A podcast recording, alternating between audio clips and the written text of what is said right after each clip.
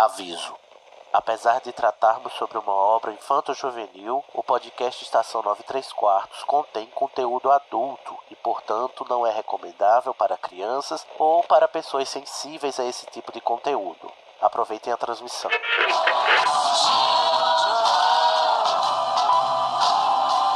AD Ah, chamando, me escutam? Temos um novo boletim do tempo. O raio acertou. Repito, o raio acertou. Isso, como dizem, é a sua viagem. Desculpa, eu vou ter que deixar você. Dumbledore deve estar querendo. Deve estar querendo me ver. Bom, é, seu trem sai em 10 minutos. A sua passagem. Você poderia embarcar em um trem. E pra onde me levaria? Em frente.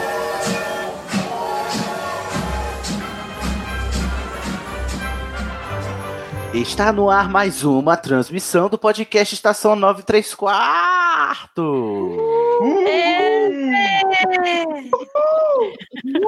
Nossa, que espontâneo, que natural. Tudo natural. A gente não combinou isso antes. Não É, não combinou. tem ninguém falando assim que geralmente as pessoas comemoram quando anunciam. Não foi ordenado com. Não. Tudo bem, gente? Tudo bom? Hoje viemos aqui falar deste tema sucinto, um tema básico, um tema simples, só para enaltecer o Dobby, não é mesmo? Hoje nosso tema é elfos. A gente vai fazer uma volta enorme, gente, mas só pra gente falar bem do, do Dobby no final, tá bom? Então aguarde aí enquanto a gente não, não elogia ele, ou não sei se vai ter alguém que vai né, xingar o Dobby aqui, a gente vai descobrir o caráter das pessoas ao longo deste programa.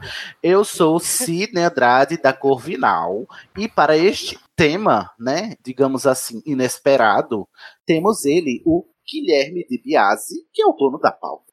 Oi, boa noite. Ou bom Boa dia, noite. boa tarde, dependendo de quem. Do horário que estiverem ouvindo. Guilherme, você enquanto produtor desta pauta, o que te levou a, a, a querer fazer sobre este tema? Então, na verdade, eu tava meio. Eu tava lendo uma parte em que ele menciona o Fale, e aí eu tava pensando sobre como devia ser pros elfos toda aquela situação. Até isso eu quero puxar mais lá no final, mas co- ah, como eles lutavam contra ela, pra não serem libertados e como aquilo deve ser confuso pra eles quando ela ah, tentava libertar. Então, eu queria realmente debater esse assunto. Não, isso foi um exercício de empate. Tá vendo, gente, aqui o, o que as pessoas não fazem, gente, para criar uma pauta? Faça você também, seja o criador de uma pauta de um tema e venha colaborar conosco aqui no Estação 93 Quartos, que, como você sabe, é um podcast colaborativo. Também comigo está aqui ele que sumiu, né? Oi, sumida, voltou, Jardel Maximiliano. Oi, subi mesmo, mas agora eu tô de volta, pode ficar tranquilo. Jardel Maximiliano, para quem não sabe, é o nosso obliviador oficial, nosso auror, especializado em obliviação. Então, se você quiser, tiver uma memória muito traumática, chama Jardel que ele pode fazer esse serviço para você, a preços módicos, não é mesmo, Jardel? Ô Cid, na verdade eu participei de todos os outros programas, só que eu fiz vocês esquecerem. Meu Deus, o plot twist aqui na minha cara. Olha isso, segura essa marimba. Conosco agora, de agora em diante, só novatos. E a primeira novata da noite é ela mesma, Vanessa Vieira. Olá, Brasil, mundo, como vocês estão? Hogwarts. Olá, Hogwarts. Boa noite, Brasil. Boa tarde, Hogwarts. Exatamente. Você tá boa, amiga. Eu Você o quê? Alô, Vanessa. Oi. Oi, voltou, gente? Não diga alô, diga como vai, Galisteu. Eu estou bem, voltando, estou bem. Estou nervosa, realizando um sonho neste momento aqui. Um sonho realizado. Um sonho, um sonho realizado. Ainda Mas é um possível sonho nesse país. Creme, um sonho de creme ou um sonho de goiabada? De goiabada, por favor. Ah, tá bom. Vamos ver aqui agora o seu caráter de Potterhead e você vai nos revelar Ah. agora qual é a sua casa de Hogwarts. Então, gente, vocês me desculpem, mas eu sou Grifinória. Ô, Vanessa, tanto bem que eu te queria. Vocês me desculpem, Ai, a gente não, não sabe, tem Grifinória. coisas que a gente não escolhe. É verdade. Então, né? É born this way, né?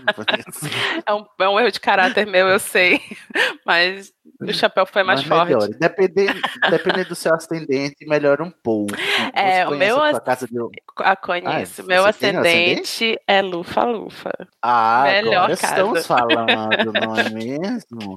Eu acho, inclusive, um combo bom. É, Não é? Com ascendente Lufa-Lufa, porque a Lufa-Lufa, ela paga toda a, a, a acusãozice do Grifinória. Eu acho que né? Equilibra, eu também boa. acho. É. Fica a Acho parte boa um- da coragem, né? Que a Lufa-Lufa também é corajosa. Sim. Tinha uma combinação válida. E a sua casa de Overmorning? Serpente. Esqueci o resto, Chifruda. gente. Exatamente. Essa mesmo. A cobra cabrito, né? Cobra no nosso, cabrito, no sim. nosso cânone é a cobra cabrito. Exatamente. Tá ótimo, batizadíssimo. E, o, e pra terminar o seu patrono? Meu patrono é uma raposa. Linda, que eu amo. Temos o Guilherme Mariano que vai ficar com ciúmes, com inveja da sua raposa. Gente, nunca tinha encontrado ninguém que tinha uma raposa também. Não, ele quer uma raposa, mas ele tem um ah, ele arminho. quer. Ah, entendi. É. Vou Você cuidar do troca meu um- patrono. Você, você troca um timão por um, por um Sonic, ou por um. Como chama? Por um Tails. Não, eu vou ficar com a minha raposinha linda. Muito bem. One sua, sua raposa. Ok, já vemos que você tem um caráter de moderado a positivo, tá? Sim, Potterhead. Então passou. eu mesmo. Muito obrigado. Fique aí, sinta-se em casa, puxa a cadeira, sente no chão, tá, Vanessa? E volte mais, tá bom? Por, com, com certeza. Obrigada. Então vamos lá para o nosso próximo novato, que na verdade é convidado. Foi convidado just- especialmente para essa pauta, porque diz ele que detesta esses, esses seres. É o Edu, só Edu. E aí, gente, beleza? Só Edu, porque não precisa nada mais. É que nem Cher, Madonna e. É isso, é Edu. Só Edu, né? Edu, que é lá do Covil de Livros. Se vocês não ouviram, vão ouvir o Covil de Livros. Um podcast de literatura e eles falam um pouquinho lá de fantasia, né? Às vezes, né? Edu? Qua- quase todas as vezes que eu escolho o livro que a gente vai falar. Adoro. Edu vai falar, hoje vai nos trazer a sua perspectiva de jogador e leitor de RPGs para nos dizer co- como é que os elfos né, saíram aí nesses outros cantos que não é a Rowling, né? Nesses outros lugares menos importantes que não são o mundo da Rowling. Justo. É mesmo, Edu? Pois então. Para isso, nós temos que aferir a sua- o seu caráter de Potterhead. Então vamos lá para a sua ficha corrida. Qual é a sua casa de Hogwarts? Ah, eu tô preparado muito pra ser odiado pelo host em dois momentos agora aqui. Já vem. Eita porra. Grifinória, assim como minha mãe antes de mim. Meu Deus. Olha, Edu. É a assim invasão mãe dos grifinórios. Peraí, o, o Guilherme, você é Grifinório também, que eu não me lembro? Eu sou Sonsanal. Sonsanal, tá bom, então tá ótimo. E o, o Jardel, qual é a sua casa, Jardel? Eu sou Corvinal, óbvio. Ah, então tá equilibrada ainda por enquanto. Mas, né, mas, Edu, eu devo dizer, Edu, que não me surpreende você ser da Grifinória, infelizmente. Ah, gente, que, que, que visão malvada. Só porque o Dumbledore ali tava equilibrando as coisas, o Snape tira os pontos, o Dumbledore devolve. é, exatamente, é justíssimo, Poxa, eu acho. Al- Alguém tinha que, combo- que fazer um combo ali, porque o cara tirava ponto porque as pessoas respondiam certas perguntas. A Corvinal, ela falou, foi que se foda, né? Ah, mas ali eles eram NPC, gente. Não tem o que fazer. É verdade. É verdade, aí não Se podemos fosse em um discordar, outro né? momento, eles não seriam NPCs, tudo bem, aí eles podiam ganhar. É, mas a Minerva também não foi muito justa, né? Eles derrubam o Trasgo, ganham 5 pontos, são pegos fora da É, cama pra ó. eles 50. Tipo, olha isso. Mas a Minerva a gente já sabe que ela tá. armando. No nosso episódio da biografia da Minerva, a gente já considerou, já descobriu que ela é viciada em apostas e por isso ela tem um julgamento prejudicado. Porque ela tem vício em aposta de quadribol. Então, Então, é, o único ponto dela, ela focava no quadribol, o resto, dando-se os pontos. cara. exatamente. É. E na Ilvermorny, você sabe essa casa, Edu? Então, eu não ligo muito, mas eu tenho de Thunderbird. Eu só fiz por Mas ninguém curiosidade, liga. né? Não, ninguém liga mesmo, não. Ah, Hogwarts A é muito mais da hora, tá ligado? Tipo, ah. E o seu patrono? Agora também é a segunda parte, porque meu patrono acho que é o patrono Ixi. mais legal do Pottermore, cara. É um legal. dragão. Ah, o quê? Gente. Não, tô adorando agora. Você tirou um Derruba dragão ele, de tira. Eu Tira da chamada. O que Não, é que você fez, eu quase chorei quando, eu, quando saiu, cara, porque eu adoro dragões, tá ligado? Daí, tipo, saiu, eu falei, não é Caraca. possível. Você tá pelando já. viu? Calma. Ó, pergunta importante. Quantas vezes você respondeu o negócio até chegar no dragão? Pode responder mais de uma Ah. vez aquilo? Não, mas você pode, é, você pode apagar a sua conta, criar de novo e fazer de novo. Porque eu fiz, tipo, a minha meio. conta do Pottermore é tão velha É tão velha. Mas aí sai um dragão qualquer ou ele diz a raça do dragão também? Só dragão aparece. Não, não dragão. tem cor, nem nada. Nem... Olha, É um rabo já veio a. Lívia, já veio a Lívia Matos mim, é passar azul. na minha cara a abraxana dela e agora vem o quê?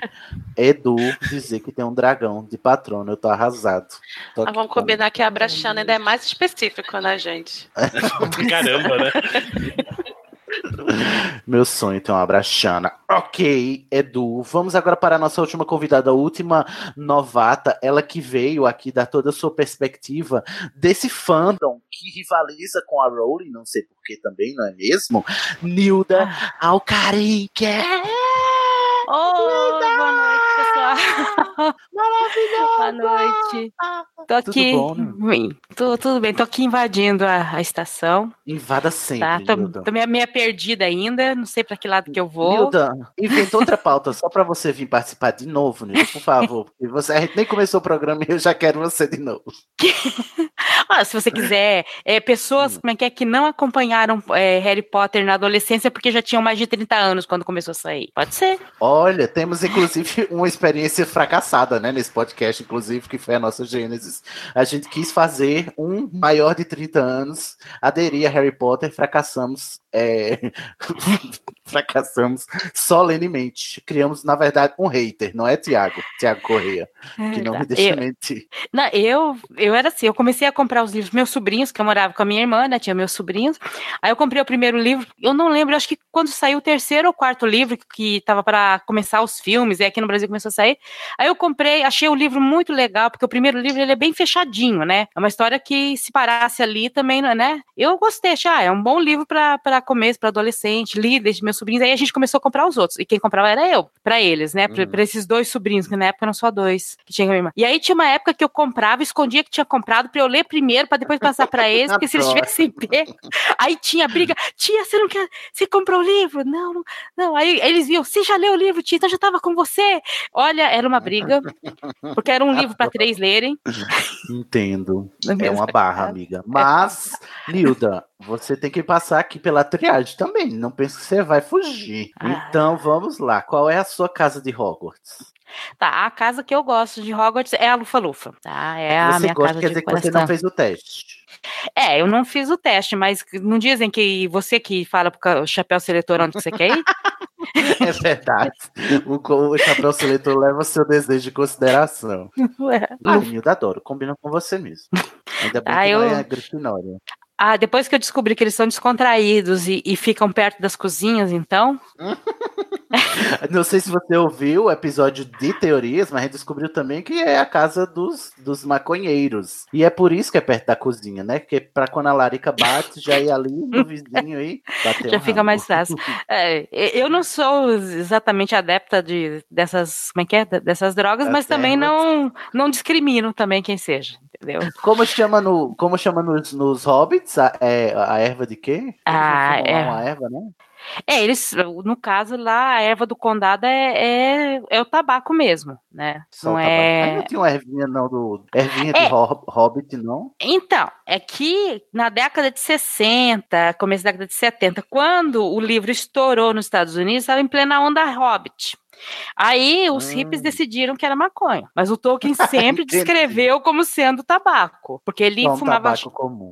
É, porque ele fumava cachimbo, cigarro, tudo era o que ele Mas gostava. quando a gente, Nilda, quando a gente vê o, o Gandalf fazendo fumaça de navio, né? A gente pode pensar que é outra coisa, né? Porque aquela fumaça ali não é normal, não é mesmo? Mas você sabe que aí é uma coisa que a gente, é, como o cigarro virou um, a droga permitida e muito industrializada, perdeu a coisa. Mas o cigarro é, o fumo é, um, é uma erva originária das Américas que os, os pajés utilizavam em cerimônias, até para abstrair, né? Para o abstrair. famoso- Então, assim, o, o, o Não é tabaco toa- não é tão inocente assim, o tabaco, Não, tabaco também mesmo, não. tá? Tanto é que tem o cachimbo da paz, não é mesmo? É, tá, não é? Ô, Não é Nilda, uma coisa tão inocente assim. hum, vo- você- Oi. então você não sabe sua casa de Overmorning? Não, não, não americana. sei. Não sabe nem escolher assim qual que você quer. Não, porque assim, é, eu não vi os filmes do, Não, mas não tem nos dos Animais filmes, não. Fantásticos. Não. Você tem que ler no Pottermore pra saber. Um dia a gente vai fazer É, um eu- episódio sobre as casas de Overmorning pra todos ficarem sabendo. Mas É, tem vou- a Thunderbird, a Puckwood, a Serpente Chifruda, né, que é a Hornet Serpent, e a Wampus, que aqui a gente batizou de Priquito Chocado, de Ca- Cobra Cabrito, Pockwood, que é a casa das Pocs, e a Wampus, que é a avulsa que não tem nome próprio. Então, Nilda, eu te batizo como uma Poc, então você está na Pockwood, tá bom? Ah, obrigada. Eu fico, aqui ouvindo a, eu fico aqui ouvindo a Nilda falando que não sabe a casa de Hogwarts dela, pensando que ela é aquela garota de Castelo Bruxo que queria fazer o intercâmbio com o Bill Weasley e não conseguiu ir pra Hogwarts. Ai, você deve, talvez esteja em Castelo Bruxo. É, pode ser. E Pode ser que assim, eu não, não- nunca, Perdão, é, eu nunca entrei na Pottermore, né? Como eu falei, a, o, o site tem algumas coisas já traduzidas, mas o grande, a maior parte dele é toda em inglês, né? E eu, eu não leio inglês, aí eu nunca fui atrás também para saber. Mas eu sei que é uma coisa que se eu for atrás, ficar uma semana fuçando, eu uma ou duas semanas aí, um mês, eu descubro mais coisas. Em Eu Castelo só não fui Bruxo atrás. tem- né? é rodeado de caipora. Não sei se você vai se interessar por estudar em Castelo Bruxo. E eles são Ai, muito mas- bons em herbologia. É, é, esse, esse é bom pro, pro Que é na Andrioli. Amazônia. é. Esse é bom pro ruim, Andrioli. né? Porque tal- talvez ele fique desgraçado da cabeça com a apropriação cultural vagabunda da Rose. que ela fez de todo Olha, eu sou de Belém, sou aqui do norte e tô com muito medo disso, tá? Queria dizer né? isso. Inclusive, Animais Fantásticos 3 vem pro Brasil, então já estamos temendo. Exatamente. agora. Lembra disso? Ocupadíssima. E o seu patrono, você tem, Nilda? Ah, um lobo. Aí isso eu sempre quis, sempre que eu li as coisas, eu sempre pensei num lobo pra me proteger. Muito lupina ela, tá É. apaixonada pelo looping também. Muito bem, aqui a gente já enrolou demais. Nilda, seja bem-vinda. Eu vou inventar Ah, várias pautas pra você voltar, tá? Pra não falar de Harry Potter, vamos falar de Tolkien aqui no Estação. Muito bem. O Jardel foi entrevistado, acho que eu dormi. O Jardel. Não, o Jardel é veterano aqui, não precisa, né? Ah, tá. Não é que eu, não- eu nem notei. Passou por ele e eu nem notei. É porque você tá achando que era o Danilo. Ah, Nossa, todo, todo mundo ignorando minha presença. Pelo amor de Deus. É muito sofrimento uma pessoa só Jardel. Se imponha, Jardel. fazendo os outros esquecer mesmo, né? Ah, abreviador não, de verdade. Eu sou Harry, Harry Potter.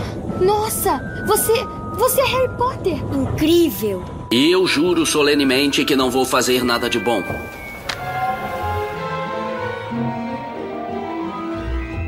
Vamos aqui à parte que interessa desse episódio. Vamos falar sobre elfos. Por quê? Porque, eu não sei se vocês perceberam, né? Vocês aí, ouvintes do Estação 934, se vocês já eram leitores de outras fantasias antes de Harry Potter, talvez vocês tenham notado algum tipo de, né, de coisas. Tem, tem algo estranho aqui quando o Dobby apareceu lá em Câmara Secreta, né? A descrição do Dobby é bem, digamos assim, sui generis, não é mesmo? Porque ele é pequenininho, baixinho, tem as orelhas pontudas dos elfos mesmo, que a gente está acostumado, mas tem os olhos bugalhados. E no mundo da Rowling, os elfos são descritos como criaturas mágicas que são escravizadas por bruxos puros sangues muito ricos. Né? Eles têm poderes mágicos que os bruxos não entendem, mas só porque eles não se dignam a entender, mas são tão mágicos quanto os bruxos. Só que isso entra de encontro com a concepção que até então se tinha, geralmente, dos elfos do senso comum, assim, né? Para quem é, era muito mais ligado em alta fantasia, RPG, principalmente é, é, Dungeons and Dragons e Tolkien, não é mesmo? Eu estou falando bobagens, Nilda ou Edu. Nenhuma. Não, nenhuma. Assim, ao que é o conceito que a gente tem agora no século XX, né? De elfos. Sim. Que, ah, vamos dizer, da metade do século XX para cá. Porque antes disso você tem, é engraçado isso, porque a gente chama de elfo, que é o- tem outros nomes, mas você tinha, por exemplo, os elfos do Papai Noel, que a gente aqui não chama de elfo, acho que a gente aqui chama de duende, mas em algum lugar é elfo, né? E você, eu pesquisando uma vez uma pauta para mitografias, eu descobri que o Hans Christian Andersen tinha história de elfos e eram seres noturnos que comiam é, minhocas e besouros e coisas desse tipo e moravam em cemitérios. Mas sim, ou perto de cemitérios. É. Muito mais ogro que. que Os amigos do elfo, né? Timão e do Puma. Mais ogro do que elfo, é? Então, eu, quando li Harry Potter, eu tinha, tipo, 11 anos de idade mesmo. Foi quando lançou o primeiro livro. E eu, eu tava lendo lá, e daí eu, quando eu li o segundo livro, eu já tava aí com os 12, eu não falava inglês, não entendia inglês direito, né? Tava lendo ali com aos trancos e barrancos. Aí eu, mas elfo, elfo, não faz sentido, isso aqui não é um elfo. Aí eu fui falar com um amigo que tinha me emprestado o livro, falava inglês, tudo, ele virou e falou assim: Não, cara, é que elf é a palavra pra duende também. Ele é um duende. Daí eu, ah, então tá, então faz mais sentido. Aí eu fui, quando eu fui ler na tradução e vi elfo mesmo, eu fiquei, eu fiquei muito perdido, sabe? Eu falei, ah, então era elfo mesmo, eu tava certo, só que ele é um elfo muito estranho. Porque eu já tinha lido Senhor dos Anéis, eu já tinha jogado RPG, eu tinha um conceito de elfo muito diferente. Até porque na, na Rowling tem o Duende, em português, que é É. o Goblin, né? O Goblin que são os, os, os lá do banco, né? Que na verdade eles parecem mais como anões, né? Porque no, no anões no sentido é, é, épico, né? Fantástico épico da, da Uhum. palavra, que são os que forjam os metais, né? O- Os, os doentes da Rowling, os, Sim. os goblins. E aí, assim, a, a- não sei, a Rowling, ela meio que se inspira em outras coisas para fazer o, o, o cânone dela, que não necessariamente corresponde ao que se tinha de senso comum antes dela chegar. Aí eu te pergunto, Nilda Alcarim, você que Oi. aqui é a nossa expert em, em Tolkien. Sim. Porque né, tem essa, essa rixa. A rixa vai começar. A rixa. Porque os povos brigam, né? Os povos do, do Tolkien com os povos da Rowling. Então, É, como- já, já foi pior, agora não tem mais tanta briga. não precisa também, né? A gente pode É. gostar de mais de uma coisa ao mesmo tempo, não precisa escolher. Aí eu queria te perguntar como é que se dá a mitologia élfica no, no mundo do, do Tolkien em si. Então, deixa eu começar. Primeiro começa com a questão até da escrita dos nomes, né? Porque o Tolkien fez questão de que o, em inglês o elfo não fo- não fosse elf, fosse elves, né? Que é com a letra V e não rock. com um F, né? Que para denotar que era uma coisa muito antiga. Então quem lê em inglês tá com a grafia um pouco diferente. Tá, então ele já fez isso para falar, olha, não é a mesma coisa que os outros elfos pequenininhos, né? Em inglês eles têm até mais termos para esses seres fantásticos, né? Mas ele colocou isso. E na obra de Tolkien, realmente, os elfos são os primeiros filhos, né? Da, do ser supremo que é Eru Ilúvatar, tá? Porque no, no reino de Tolkien é um reino que tem um deus único, que ele criou outros seres fantásticos, outros seres mágicos, mas ele tem dois que seriam humanoides, que são os elfos e os humanos. E os elfos são os primeiros, então eles têm muita sabedoria, eles têm essas orelhas pontudas, eles são magos e eles não morrem. A não ser que sejam. é, é que, é? que alguém os mate, mas mesmo assim eles ainda podem ressuscitar e reencarnar. Né? Então é uma coisa bem. Nossa, eu não sabia, elfos são imortais, então. Eles, eles são ligados à Arda, que seria o planeta Terra. Eles só vão acabar o dia que o planeta acabar. Hum, nossa, que interessante. É, é, é meio comum é, toda essa ligação com, com a, a Terra, né? Em todas as, as origens do elfo, ou não? Sim, boa parte deles tem essa, essa ligação com a, com a Terra. Nos, nos elfos nórdicos, você tem os elfos da luz, que são elfos belos, bonitos e que ficam próximos aos deuses. E você tem os elfos negros, que são praticamente anões, né? Que ficam na terra, ficam na escuridão, preferem a escuridão à, luz. Né? Mas você tem essa ligação com a terra. Mas o fato deles serem, né, boa parte deles serem considerados seres fantásticos, eles têm essa ligação.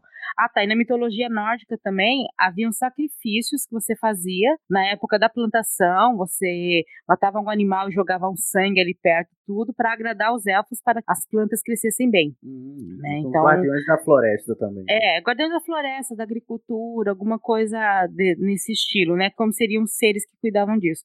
E na, na, na obra de Tolkien, eles são muito ligados à natureza, eles, é, como eles têm essa vida muito longa, eles fazem tudo mais devagar, com mais cuidado, com mais entendimento, né? Da, das coisas que por exemplo, os hobbits chamavam de magia élfica e os elfos não consideravam como magia, eles consideravam apenas como técnicas que eles tinham aprendido com os milhares de anos que estavam lá, né? Que eles estavam lá. Eu né, da- Oi?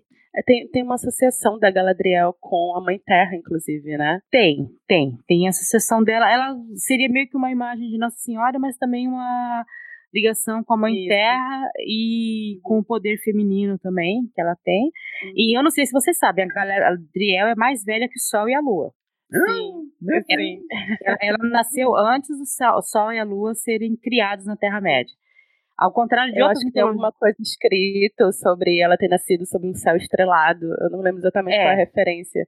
Mas é todo- sobre se ela estava sob um céu estrelado, porque ainda não existia né, o sol e tudo mais. É, todos os elfos de Tolkien despertaram com a, com a criação das estrelas. E foi criado o mundo tal, e quando as estrelas foram criadas, eles despertaram e começaram a andar pela Terra, né? E andaram muito tal, acontecem muitas coisas, guerras, brigas, aí eles vão parar num reino mítico chamado Valinor, que seria como o paraíso na Terra. A Galadriel nasce nesse lugar e esse lugar tinha duas árvores que faziam as vezes do sol. Eles iluminavam a coisa como o sol. Depois de uma briga, uma aranha vai lá, acaba com essas árvores todas.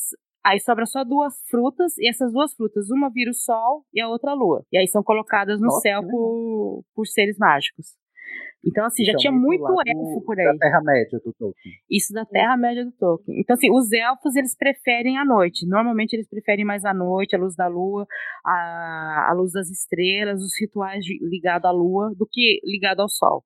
Mas não tem também uma, um contraponto em relação a isso, porque a velha história do, da rixa que tem entre elfos e anões, que é justamente por os elfos serem seres de luz e os anões serem seres mais da escuridão, entre aspas, né? Porque vivem nas cavernas e tudo mais. Não, na, na mitologia de Tolkien é, tem mais a ver com o entendimento de mundo que eles têm, entendimento de propriedade. Né? E, e por os anões não terem sido. É, é porque os anões inicialmente não iriam, não existiam, não estavam no- nos planos gerais, mas Sim. um que a gente chama seria um anjo, né, um arcanjo ou semideus, né, como fala, estava muito triste e começou a ele próprio é, fazer, ele começou a moldar na pedra e no barro os anões. Aí eles adquiriram vida também. Mas eles não Por que foram. rixa? Hã? Por, que, que? Por que, que os anões e os elfos brigam em Tolkien? Assim, qual é a rixa? Não, a, a briga deles começa, na verdade, por causa das pedras chamadas Silmarils, que todo mundo quer ter. Eles, Ah, inclusive. Ah, é aquela que é a irmã da Simone, né? A Silmarilha. Vem cá, Nilda. é, deixa eu perguntar uma pergunta, perguntante, de uma pessoa que leu Tolkien, mas que tem um podcast sobre eh, Harry Potter. Não, não Ah, tudo bem. Tolkien, né? É, porque assim, você tá falando aí tudo e tal, e muito legal, eu acho massa. Mas um dos protagonistas do Tolkien é o Legolas. Hum. E eu vejo pouca correspondência com isso que você está falando no Legolas, embora né, ele tenha todos os, os traços do que se, se caracteriza como elfo, que ele é mais esguio, ele é mais leve. Eu, eu lembro até que uma das, das habilidades dele é, é caminhar sobre a neve sem fazer pegadas, porque ele é muito ágil e leve, Uhum. né? E ele tem lá, e ele realmente também não morre, mas assim, me parece, é, existem níveis de elfos, então também, assim, uma hierarquia. Existe, existe, como seria etnias dos elfos. O Legolas seria mais um elfo silvestre, que a família dele. Quem assistiu o Hobbit, o, aquele elfo que é chefe de todo mundo é o pai dele, né? O elfo diva. É, o elfo diva tudo. E é, são. ah, É engraçado, porque ali naquela floresta tem uma mistura entre os elfos que seriam. Porque eu falei, né, que vários deles foram para esse local chamado Valinor, mas muitos deles não foram e ficaram na Terra-média, né? Então houve meio que uma cisão assim entre os costumes deles, mas não é exatamente uma hierarquia, são costumes diferentes que eles têm. É, ô, Nilda, né? Porque eu ia- morariam em locais diferentes, assim, não moraram em locais diferentes por 10 anos, só assim, 5 mil anos, Milhares. 20 mil anos, é coisa assim. É, ô Nildo, eu ia até comentar isso, que no Hobbit, a imagem que é passada dos elfos é como se eles fossem muito mais soturnos, mais ligados à imagem do trickster, mais brincalhões, enquanto que no- nos livros do Senhor dos Anéis eles já têm essa postura mais forte, mais altiva, essa É. magia também, né, um negócio de uma magia mais controlada ao invés de uma magia primal, que eram os anteriores, tudo. É, mas é que o Hobbit ele foi escrito como um livro mais infantil. É como se o Bilbo estivesse narrando aquilo para crianças. Então ele coloca os aspectos mais engraçados ou que ele considera que você chamaria atenção para as crianças. Já no Senhor dos Anéis, pode ver que o Senhor dos Anéis ele começa meio o livro meio alegre porque tem a festa e depois ele vai se tornando sombrio com o passar da, da história. E aí eles vão conhecendo. Mas assim, para conhecer melhor os elfos mesmo, tem que ler o livro Silmarillion, né? Que ele é, é onde realmente estão essas histórias dos elfos. Não, eu só queria tirar uma dúvida, porque eu não. Uh, eu só assisti os filmes do Senhor dos Anéis e do Hobbit. Uhum. E ali quando a gente tava falando do pai do Legolas, ele quase não tem personalidade nos livros, né? No Hobbit, ele é mais como um senhor da, da floresta e meio que ambicioso. Ele gosta muito de pedras e ambiciona um pouco de poder, porque inclusive aquela floresta toda era dele, foi sendo tomada por, né, pelo, pelo mal, né, pelo, pelas aranhas ou pela coisa do mal. Então ele é um grande senhor que tem uma, uma certa ambição, né, mas não, não especifica tanto assim a coisa.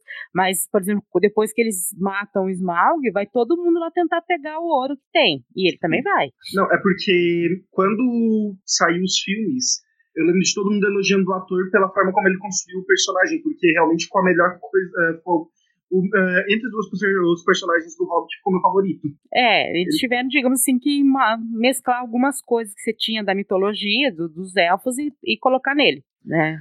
Aí meio que Pergunta junta tudo que você agora. tem. Hum. Pergunta agora, agora, você tá, uh, estamos falando dessa figura do elfo altivo, né? Do elfo uhum. solene, do elfo imortal, que tem muito conhecimento e não, quer dizer, não tomba para ninguém, não se deita para ninguém, né? muito diva, vocês falaram, e também tem um preconceito muito comum no mundo da fantasia, que é o, o machismo, né? Que, assim, o elfo é tido como é, é aquela figura mais preterida e mais é, escarnecida, porque por algum motivo as pessoas associam o elfo à, homossexualidade e essas coisas, né? E no mundo nerd, principalmente, muito machista, né? Jamais você gostaria de ser um elfo numa campanha. De onde vem esse, essa ideia? Assim, vocês sabem identificar por que, que isso aconteceu, em qual momento, por que, que os elfos são tão. É, sofrem homofobia? Olha, no RPG o que eu vejo muito simples é aquela coisa de tipo, eles são bonitos demais, ligados demais à imagem, tem, e, e é muito difícil pro homem hétero cis padrão falar que um cara é bonito sem ser gay. A, a, masculinidade frágil é a coisa mais frágil do mundo mesmo. Então, então, eu acho que entra muito nisso pelo mundo nerd de ah, não gosto de jogar com elfos. É, é, é basicamente por isso. Pelo menos em todo mesa de RPG que eu já joguei na minha vida. O cara que fala, ah, você é o elfo, já começa as risadinhas e as zoeiras. Sempre foi assim, sabe? Essa coisa idiota. Eu acho meio é. engraçado isso, porque lá naquele livro, no Cartas para o Tolkien, né? Uhum. Ele, pra, é, eu, eu vejo ele pintando. Eu acho que eu ia dizer aqui primeiro, que, eu acho que é muito imagética essa, essa, essa, essa associação né, por eles serem seres mais delicados e tudo mais, né, delicados não necessariamente, porque lá no Cartas para o Tolkien ele ele pinta os elfos meio num, num, num tom de cinza, né, inclusive se ele for dizer que pendendo para o mal ou para o bem, os elfos estariam pendendo para o mal, né? Por conta de que eles sempre estão do lado da ciência e da tecnologia, né? Essa é uma citação que ele faz lá no livro. E ele isso não e o Tolkien não considera isso uma coisa boa. E aí quando eu vejo isso, eu só penso no nerd direita, sabe? Aquele cara realmente que só quer saber da parte da ciência e da tecnologia.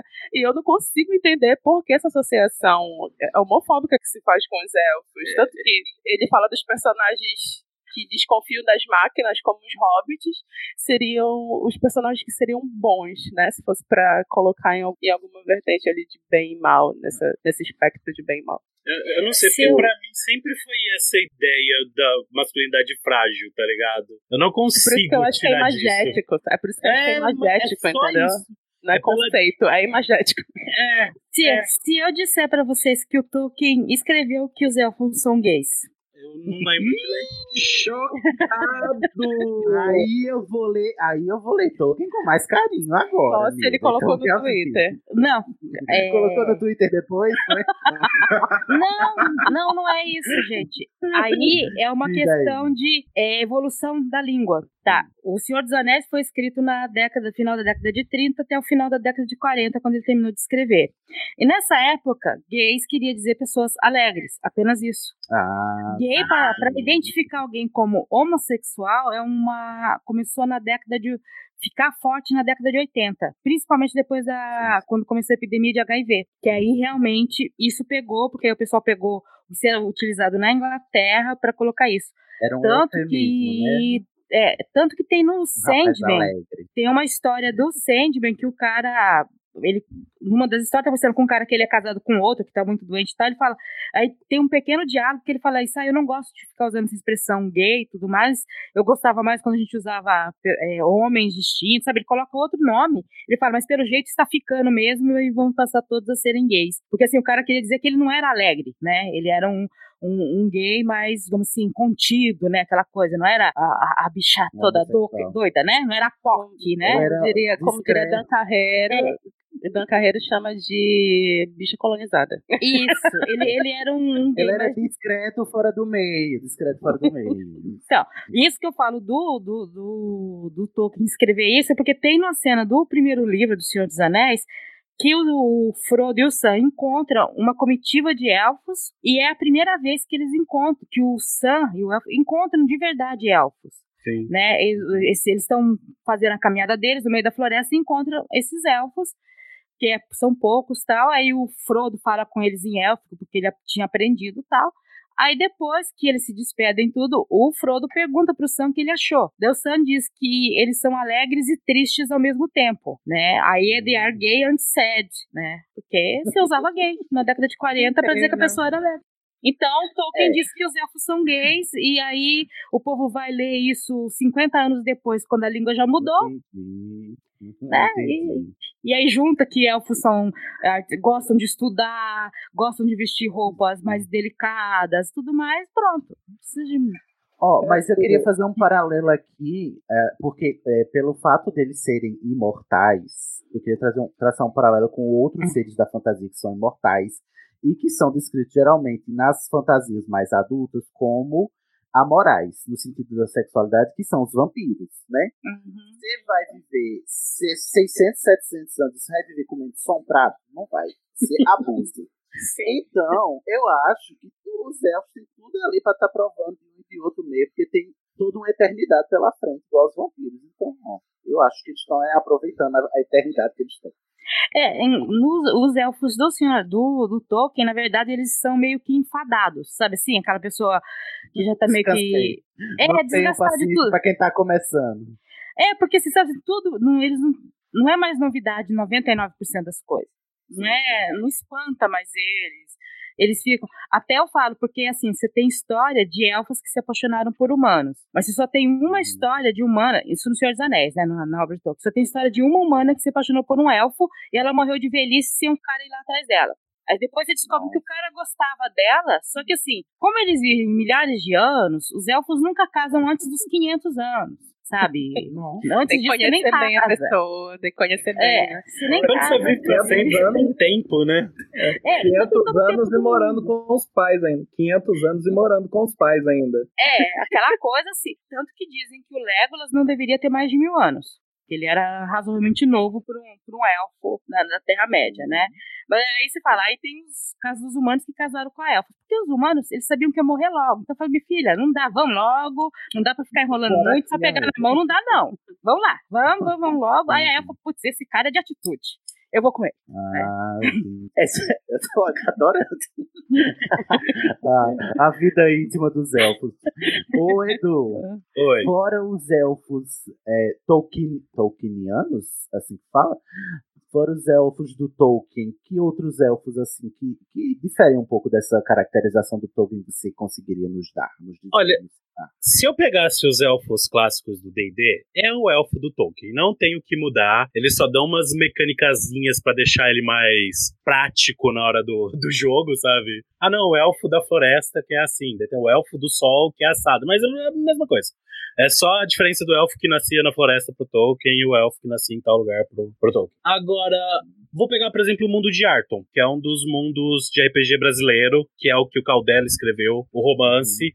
Inclusive, ele trabalha com um elfo que o Baço, o pessoal geralmente odeia. Eu adoro, porque eu acho ele muito divertido, que é um Edaurus. Que ele é um elfo que odeia elfos. E eu acho muito maneiro porque o mundo lá é um pouco diferente. Enquanto nos outros mundos, assim, diria 89% dos mundos de fantasia mágico, o elfo é o ápice da sociedade. É a sociedade maior, a mais evoluída, com mais tecnologia, com mais tudo. O do Senhor dos Anéis. Do Senhor dos Anéis. O de Arton, não. Eles são o povo caído. Os elfos foram derrotados pelo, pelos hobgoblins, que seriam a raça dos orcs e tal. Os caras se juntaram, atacaram os elfos numa guerra que durou muitos séculos e, tipo, beleza. Acabou com os elfos, elfo lá é marginalizado. Você quase não vê mais elfo. Então, isso já dá Então- uma mudança, sabe? De tipo paradigma, porque eles estão muito à margem da sociedade. Eles não têm um grupo fixo, eles não têm um bairro élfico, sabe? Tem nada mais. Uhum. Eles são expatriados, é, tanto que assim, eles tinham uma estrutura inicialmente semelhante à, à dos elfos conhecidos, assim, só que é, é, quando você tem a invasão, assim, tudo, eles sempre não queriam se misturar com o resto do, dos povos de, é, do universo de Tormenta, né? Aí quando tem o negócio lá, eles estão sozinhos pra peitar os hobgoblins lá e os goblins. É, acaba que destrói tudo, eles saem fugidos de lá, se espalham por, toda, é, por todo o planeta e eles são tratados assim, como um ralé mesmo, sabe? Eles são menos que nada, assim, pro, pro resto das populações. Porque, assim, em, re- em resumo muito forte, é, eles chegaram no continente, no, em Arton Sul. é, lá era dos Hobgoblins. Eles tomaram o continente, escorraçaram os caras, chegaram lá com magia, navios, armas e foram enfrentar os orcs com pau e pedra. Desceram porrada, mandou os caras e criaram aquela sociedade linda no meio da floresta, cheio de, de tipo, castelos, palácios e tudo mais. Os humanos estavam chegando no mundo, chegaram lá pra eles e "Ô, deixa a gente se aliar aí com vocês. Eles falaram: não, mano, vaza, não quero humano aqui não, isso serve pra nada. Os humanos falou: beleza, velho, falou, se é isso que vocês estão querendo. E vazaram, foram pro continente norte. Nesse momento, os Hobgoblins começaram a ter mais poder, foram se organizando. Veio a divindade dos Hobgoblins, que virou e falou assim: ó, vou mandar aí meu, meu, meu escolhido pra acabar com os elfos. Fez isso, os elfos começaram a procurar ajuda, os humanos falaram: então, velho, só lamento, né? Vocês não quiseram ajudar a gente, então. Aí fica complicado, aí não dá jogo. Não me quis quando eu tava por baixo, agora não vem me procurar, não. Exatamente. Ó, mas vocês estão falando aí do. Esses são os elfos do, do mundo de Tormenta do Leonel Caldela, né? Isso. E que eles são esse, esse povo aí proscrito, pelo que eu tô entendendo. Mas o que caracteriza eles enquanto. As características fantásticas dele. Tá. Eles têm magia também, eles, né? Isso- Como se reproduzem, do que vivem. Então, essa é uma das coisas legais também do, do, do cara. Quando ele vira e fala assim: que os elfos perderam a guerra porque os elfos não sabem fuder. Meu Deus! Os elfos não se reproduzem. Eles Meu preferem ficar vendo uma árvore crescer e toda. quão magnânimo é o crescimento de uma árvore, ao invés de ir na prática lutar. Eu acho isso muito da hora quando ele, fala, ele põe nesses termos assim. E você fala, tá, é, que é no, no mundo de D&D, a grande diferença do anão e do elfo é essa. No mundo de hum, medieval mágico em geral. O elfo ele é ligado à magia, à arte, à criação, enquanto os anões são ligados ao pragmatismo. Eles lidam com ferro, com pedra, com coisa direta. O elfo lida com magia, com a natureza, com as árvores, com a criação. Então é, é muito diferente. É por isso que eles se odeiam geralmente nesses lugares. Não que no Tolkien não tenha essa pegada também, porque tudo veio do Tolkien no, de- nos RPGs da vida. E aí, tipo, mas de característica física, por exemplo, desses elfos, eles têm algumas peculiaridades, como pode ter uma pata de cachorro, uma pata de cervo, alguns têm algumas penugens no corpo, e por aí vai. Mas de poder, são toda a raça élfica que eu já vi na minha vida é extremamente ligada à magia. Sempre. Magia é coisa de elfo. Magia nu- nunca vai, não vai ser de elfo. Não tem como. Tem a diferença também que, por mais que eles sejam uma raça que vive muito dentro do universo de Tormenta, eles vivem só 250 anos. Na comparação com. A, é, só, que isso? Novinho demais. É, Criança. Comparado. É uma criança, um bebezinho. É, comparado com as outras raças, com os outros tipos de elfos que a gente tem, é, eles são os que morrem mais cedo, assim, sabe? A- além do fato de não ter uma longevidade boa por- na, na média, porque agora eles são párea, né? Quando você para, você também não vive muito. Esses elfos só não tão pior que os elfos da Rowling, porque. Mas estão quase, porque agora a deusa deles é escrava do deus do poder. E, e geralmente Eita o que porra. acontece com os deuses acontece com os, com os elfos. tá? Eles estão se entregando à escravidão pra caramba lá. Alguém tem mais algum elfo a falar? Algum Olha, tipo tem elfo? os do seriado da Netflix, o Príncipe Dragão. É Nossa! mesmo, tem um elfo da lua lá, né? A elfa da lua, A Hyla. Uhum. a Hyla. Eu adoro esse seriado. Gente, vão assistir o Príncipe Dragão. Ai, é Ela- maravilhoso. Elfa da lua. E cada, cada, cada elemento tem um, um elfo, né? Tem um elfo dos os elfos do sol, é isso mesmo ou eu entendi errado? É, Não, cada- é o povo da lua que são elfos, né? Cada grupo de elfos é ligado a uma das fontes de magia de- ah, desse mundo. Que são seis, exatamente. Isso. É, que é, o, o mar, o. Ai, gente, O ce- ah, o céu, o sol. o sol, a lua, o mar, aí tem mais duas. Deve ter terra. O fogo, a nação do fogo. É. É assim. É porque pra não dizer fogo, terra, ar e água, que era Avatar, né? Que era a obra anterior deles. Ou Capitão Planeta, né, gente? Aí tem que ter o coração. Eles botaram assim, é, é oceano, aí céu, porque o céu é o ar, o oceano é a água. Aí tem o sol e a lua, que eles mudaram, né? Acrescentaram, e quatro ali relacionados aos quatro elementos. Mas é muito interessante, a gente tem que ressuscitar lá um. Ressuscitar não, tem que chocar um bebê dragão e essa elfa da lua vai ajudá-los. Sendo que a elfa da lua, nessa série, é- os elfos da lua, eles são conhecidos por serem assassinos, né? Sim. e muito impiedosos, só que a Rayla vai ajudar eles, na verdade, porque ela, ela é gente boa, elfa boa. Porque também é uma história muito mal contada pros dois lados, né? Fal- Falta aquilo que eu falava que faltava em Cavaleiro do Zodíaco, um adulto pra sentar pra conversar com as crianças e evitar um terço daquelas guerras ali. É, mas pelo que a série passa, eles estão descobrindo que nenhum deles conhece o outro direito. Todos eles É, têm estereótipos um do outro. né? Uhum. duas temporadas eles estão É descobrindo bom, que gente. os malvados não são tão malvados assim. porque É um via o outro como vilão, né? Isso é bem legal. É. Fala de preconceito, né, de estereótipos e, e de xenofobia, e é uma série maravilhosa do, do ponto de vista da representatividade de pessoas com deficiência, gente, porque tem personagens com deficiência sendo representados de forma não capacitista. Mar... Eu fico todo arrepiado quando eu assisto o- o- o- os produtos desses produtores aí. Porque eles são. Eles, eles fazem questão de inserir é, personagens com deficiência nas tramas e personagens relevantes, sabe? Não é só aquela, aquele adorno. Maravilhoso. O- Mas outros, outros elfos que eu acho muito interessantes também, pra, pra puxar minha veia nerd forte aqui, são os elfos de World of Warcraft. Olha Que aí, eles- não, não conheço, me conta. World of Warcraft é um RPG que foi baseado num jogo velho que chama Warcraft, que eu também jogava. E eles são divididos em dois, duas facções.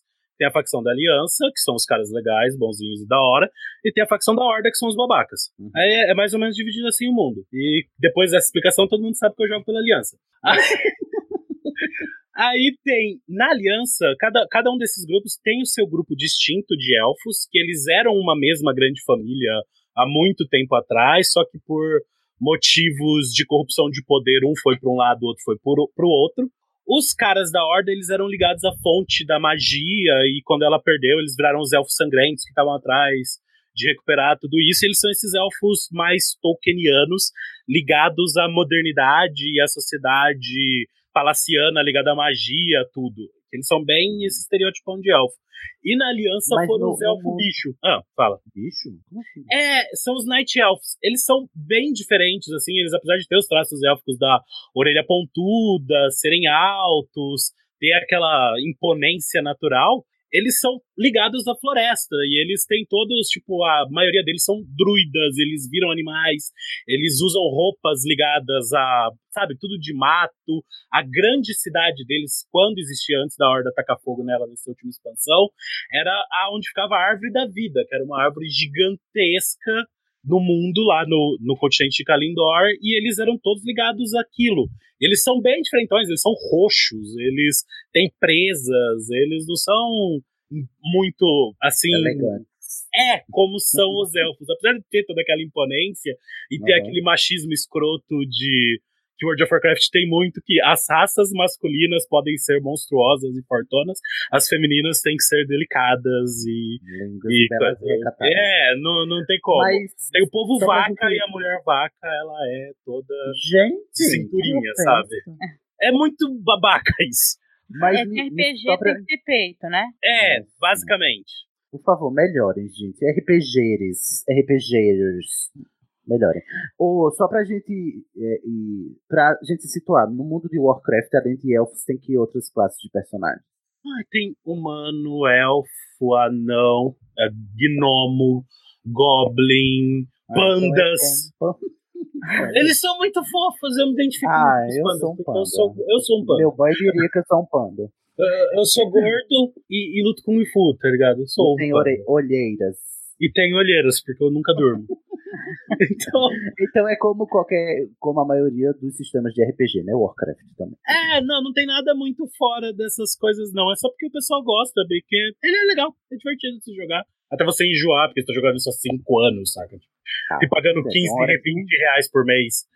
Não, amigo, o que é que você tá fazendo da sua vida, né? É, exatamente. uma Eu parei, eu não-. Eu não, jo eu não sou viciado, eu jogo todo dia sem parar há 30 anos, nunca fui viciado. Eu tô um ano e meio sem jogar já. Bom, Olha aí. Esse dinheiro Surpreendido, alto. Eu não sei. Eu Eu tô um ano parei. e meio. Tá, parece reunião dos alcoólicos anônimos, gente. Tipo isso. Podia pegar esse dinheiro aí, essa mensalidade e investir em cada podcast bom, né? Olha aí a crítica social. Olha aí, os cartazes estão todos abertos, né? Padrinho. Financie o seu podcaster favorito. Ah, Mas eu tô financiando, eu tô me financiando, eu sou um podcast. Muito bem. Só, eu falei bem de leve na questão do elfo, do Papai Noel, né? Que eu nem coloquei muito. Mas eu falo, quando o Dobby foi descrito na obra, quando eu li, eu liguei eles justamente ao, é, os elfos do Papai Noel. Que ficam lá fazendo brinquedo o ano todo pra criançada. Não sei se o Papai Noel paga né? eles. Sei não, É viu? verdade, eles são trabalhadores, são a raça de, de seres trabalhadores, né? É, e pequenininhos, com orelhas Tá? as coisas assim.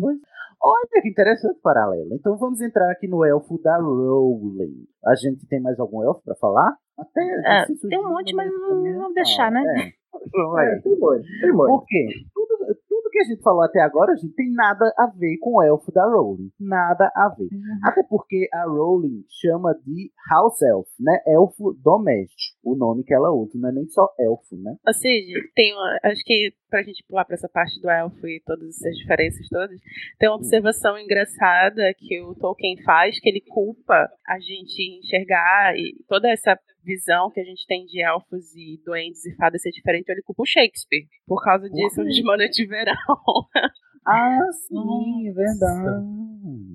Que, que tem lá o, o, o rei das fadas e os elfos, dá todo o chabu por causa deles, né? Exatamente. Eu É. lembro disso no desenho da Disney, o Mickey e a Minnie. Informação importante. A marcha nupcial que a gente usa nos casamentos, tudo, vem da, da peça do Shakespeare, Sonho de uma Noite de Verão, que é da rainha casando com um burro. Então, basicamente, a trilha sonora que a gente usa no casamento é do casamento de uma elfa com um asno. Real. Ou seja, todo casamento no, no, no nosso sistema agora, né? É, é sempre uma elfa com um asno. A definição a dos relacionamentos heteronormativos. Exatamente. Nada contra, tem até uma Não. discussão, tá? É, é, mas o, fala, o. Tolkien sempre vai culpar o, o Shakespeare por, por alguma coisa, porque ele não É, gostava de Shakespeare, sim. né? Ah, ele- ah, então ele culpa assim com ressentimento, apesar que ele culpava no sentido de ele atribui o, o efeito a Shakespeare. Não, mas ele assim, também ó, atribui, mas ele não gostava do Shakespeare, não era só dessa obra, não. Entendi. Ele- Tá, dizendo- tá vendo aqui, ó? Esse caba cagou tudo aqui. É isso que, que o Tolkien Tá vendo? Acabou, ele cancelou os elfos. Não, você vai Nossa. ler sobre o Tolkien e você fala assim, ele não gostava da obra, da, da literatura moderna. Aí você fala, a literatura, a gente lê moderna, pensa que é atual. Não, é da idade moderna, é a coisa do Shakespeare, sabe? daquela- Do lado Ele não gostava. Do século XVI pra frente, né? Ele, ele olhava e falou assim: como ele não descreve a pedra no fundo do rio? Como ele quer que eu É. imagine tudo? Pois é. Olha só, ca- caímos em Shakespeare. Quem diria? Eu estou chocado com o rumo que esse podcast tomou. Lumos Maxima. Lumos Maxima. Então, vamos aqui, gente, agora falar do elfo da Rowling, que se você ouviu tudo isso que a gente falou até agora, não tem nada a ver. Esquece tudo, apaga, apaga que foi ofensivo para a Rowling, porque a Rowling fez um elfo, apesar da, dessa semelhança que a Nilda evocou aí com os elfos do Papai Noel, né? Os elfos da fantasia, é, da alta fantasia que a gente conhecia até então, não tem muito a ver com o elfo que a Rowling constrói no universo dela, até porque é, existe uma significante diferença de que ela nomeia os elfos dela como elfos domésticos, né? House elves. O primeiro questionamento que eu, eu acho que alguém ao longo desses episódios de Estação já mencionou é que se o Dobby, a Wink, né, o monstro, eles são elfos domésticos, será que existem outros tipos de elfo no cânone da Rowling? Tipo, será que existe elfo selvagem? Ou elfo, sabe, elfo do gelo? Porque elfo doméstico parece que, né, parece que é assim o, a gente domesticou o lobo e o lobo virou cachorro, né? Mas será que mas ainda tem lobos lá fora? Será que ainda tem elfos que não são domesticados? Que já tem o House Elf, tem o Street Elf. Street Elf. aquele, aquele elfo que usa co, é, corrente de ouro e escuta hip hop, é isso? É o Dobby no, no livro que a Hermione começa a fazer um monte de gorro, ele tá usando os gorros. Ah, é verdade. Uma É. montaninha de gol. Você Eu ia dizer que eu acho interessante, porque eles são muito poderosos, né? E, e eles são domésticos, então tipo, eles praticamente não fazem uso né, total do poder deles, então faria sentido ter outros tipos de elfo. Uhum. Mas ela não disse nada no Twitter, então eu vou ficar Então, Ah, mas calma, já já ela. É até estranho pensar em como que isso começou, né? Como que esses elfos, esses seres poderosos, acabaram sendo tão subjugados. e escravizados. E é, para mim o mais interessante do elfo da Rowling é a crítica que ela faz a partir dessa, dessa figura, né? Que é o, o elfo doméstico ele, ele tem a sua própria magia, só que os bruxos por subestimarem, né, por serem um povo subjugado e, diga-se, e frise-se bem, né, escravizados, porque essa é a crítica da Rowling, né, com o, o- a figura dos elfos é a crítica ao trabalho forçado, à escravidão, aos povos subjugados e marginalizados.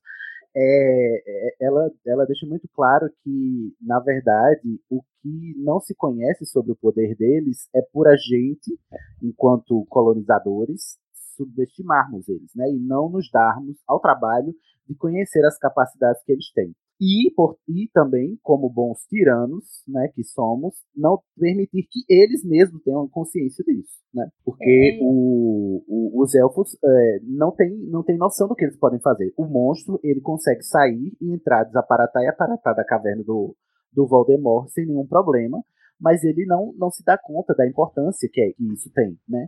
Até mesmo em Hogwarts eles fazem isso livremente. Sim. É, o, é interessante o- essa questão do, do colonizado, né? Que literalmente eles foram escravizados, é, tiraram toda a cultura dos elfos ao ponto deles não conseguirem se, se organizar que não seja para servir aos, aos humanos, né? Ao, ao mundo bruxo. É, e eles e a própria forma como eles lidam com a magia, né? Parece que a magia dos elfos ela é, é muito maior muito maior no sentido de ser mais natural, de ser mais fluida, não precisar de mais espontânea, não precisar de varinha, chapéu, espada, ou- Jurar, né? exatamente. E, e como se fosse algo extremamente natural para eles, como respirar, como é, qualquer outra função orgânica, sabe? E como é que o, o, o ser humano conseguiu acabar com os coitadinhos, sabe? Nossa, cara, Não, eles basicamente transformam a cultura nos caras em cultura de servir, num nível de tipo, Sim. não existe nenhuma outra cultura para eles quando você fala para eles, não, eu sirvo porque eu gosto, porque é assim que um elfo se sente feliz. Quando a Hermione fala isso pra, eu lembro pra quem que ela fala, não, tipo, eles estão servindo porque é o rolê deles, eles acham da hora. E daí, É, tipo, é o todo mundo Rony. fala. Rony É o do caralho. Óbvio. Óbvio que é o É que, Ron. na verdade, é, litera- é literalmente o mito da caverna. É tudo que eles conhecem. E você vê que numa das cenas, mano, o, o filme é exagerado que o o Lucius ia dar uma vada quedavra no Harry porque pegou a porra do. porque soltou o Ué. Dobby. Mas no ainda assim, no livro, ele ia, ele, ele ia pra cima do Harry e o Dobby mandou ele longe com um olhando Tá lá, pra ele, tá ligado? É, tipo, meu, é, é, assim, você poderia ter enfrentado esse bruxo. É claro que o bruxo conhece mais magias, provavelmente ia se mais e ganhar né? também. Mas a galerinha de elfo que tem Hogwarts, velho, ia fazer um estrago. Nossa, eles acabavam com Nossa, aquela, aquela guerra lá num, num piscar de olhos. Não, a, tudo, pelo- tudo que você, né, que a gente lê e descreve é, é a questão, sabe aquela coisa da, do, do povo que não sabe o poder que tem. Então, assim, porque o jornal tá falando que tal coisa, você não desobedece, você nunca faz nada. E aí, so- sobre a origem desses elfos domésticos, como eles se deixaram assim, não tem uma história do mundo bruxo que a partir de, da Idade Média eles começam a se recolher e aí a domesticar as criaturas, eles têm aquelas leis para não deixar que as criaturas mágicas entrem em contato com os trouxas, não tem coisas assim? Tem, é o Estatuto do Sigilo. Mas eu não E- me recordo se tem alguma, é, alguma relação com a domesticação dos elfos. Eu, eu acredito, e aí assim, pode não estar na história, mas provavelmente nessa época, se os elfos ainda não eram é, totalmente obedientes, domesticados, talvez tenha sido a maneira que tenham encontrado para fazer eles obedecerem. E é claro, uma maneira muito cômoda, porque você tem alguém para fazer todo o seu serviço doméstico. Olha que beleza. Nossa, que coisa ruim, né? É, eu daí como é que subjuga toda uma população, né? Assim, é- eles nunca tiveram, então, o conhecimento do poder que eles detinham, a ponto de toda essa população ter sido subjugada e nunca ninguém ter questionado isso, sabe? É, talvez até tivesse, mas os bruxos deram, né? Porque a primeira coisa que você, para você subjugar um povo é você subjugar a cultura deles, né? Sim. Então, primeiro você vai lá nos, em quem tem o conhecimento e acaba com eles. E, e impede que o conhecimento se desenvolva a partir do, do- das gerações seguintes. Eu acho É. interessante a, a questão da maldição que, ah, que os elfos têm, da, da servidão. Porque é algo que, até ah, o ponto que eu entendi, não ficou claro se é algo que tem que ser feito toda vez que um elfo nasce ou se realmente é hereditário. Então a gente tá falando, ah, se for hereditário, a gente tá falando de uma espécie inteira que foi amaldiçoada. E, gente, como é que eles fazem, como eles conseguiram fazer isso? É, deve ter um mito de criação, né? Dessa. Deveria ter, pelo menos, né? Vamos perguntar ela no Twitter pra ver se ela cria ali em 280 caracteres. a criação dessa, Ela cria. desse laço, desse laço mágico entre um bruxo e um elfo que tem que servi-lo por um contrato mágico. Porque o contrato ele não é só institucional nem é, psicológico, né? É um contrato mágico também. O elfo, ele não consegue desobedecer ao seu dono, ou se desobedece, tem que se punir, né? Ai, meu Deus, isso é muito cruel. Punir a E, o- como é que deve ser? Como é que vocês acham que é o processo de, vamos dizer assim, adquirir um elfo? Sabe, como é, como é que começa essa servidão? Você, você vai lá no criador de elfo e, e busca um elfo para te servir? Você vai.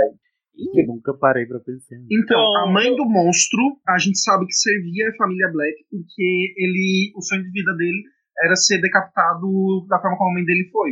É como tem todos uma- os elfos da família dele foram, Da não é? família, Daí, é, foram todos. Não é só a Tem mãe. uma parede cheia de cabeça de elfo lá, do- da família dele. Mas assim, o Newt, eh, antes de ele sair para viajar, ele trabalhou no ministério e ele trabalhava no setor de realocação de elfos domésticos. Então deve ter alguma política do ministério que também se envolve nisso. Até porque é, os elfos domésticos que servem em Hogwarts, eles são elfos realocados, né?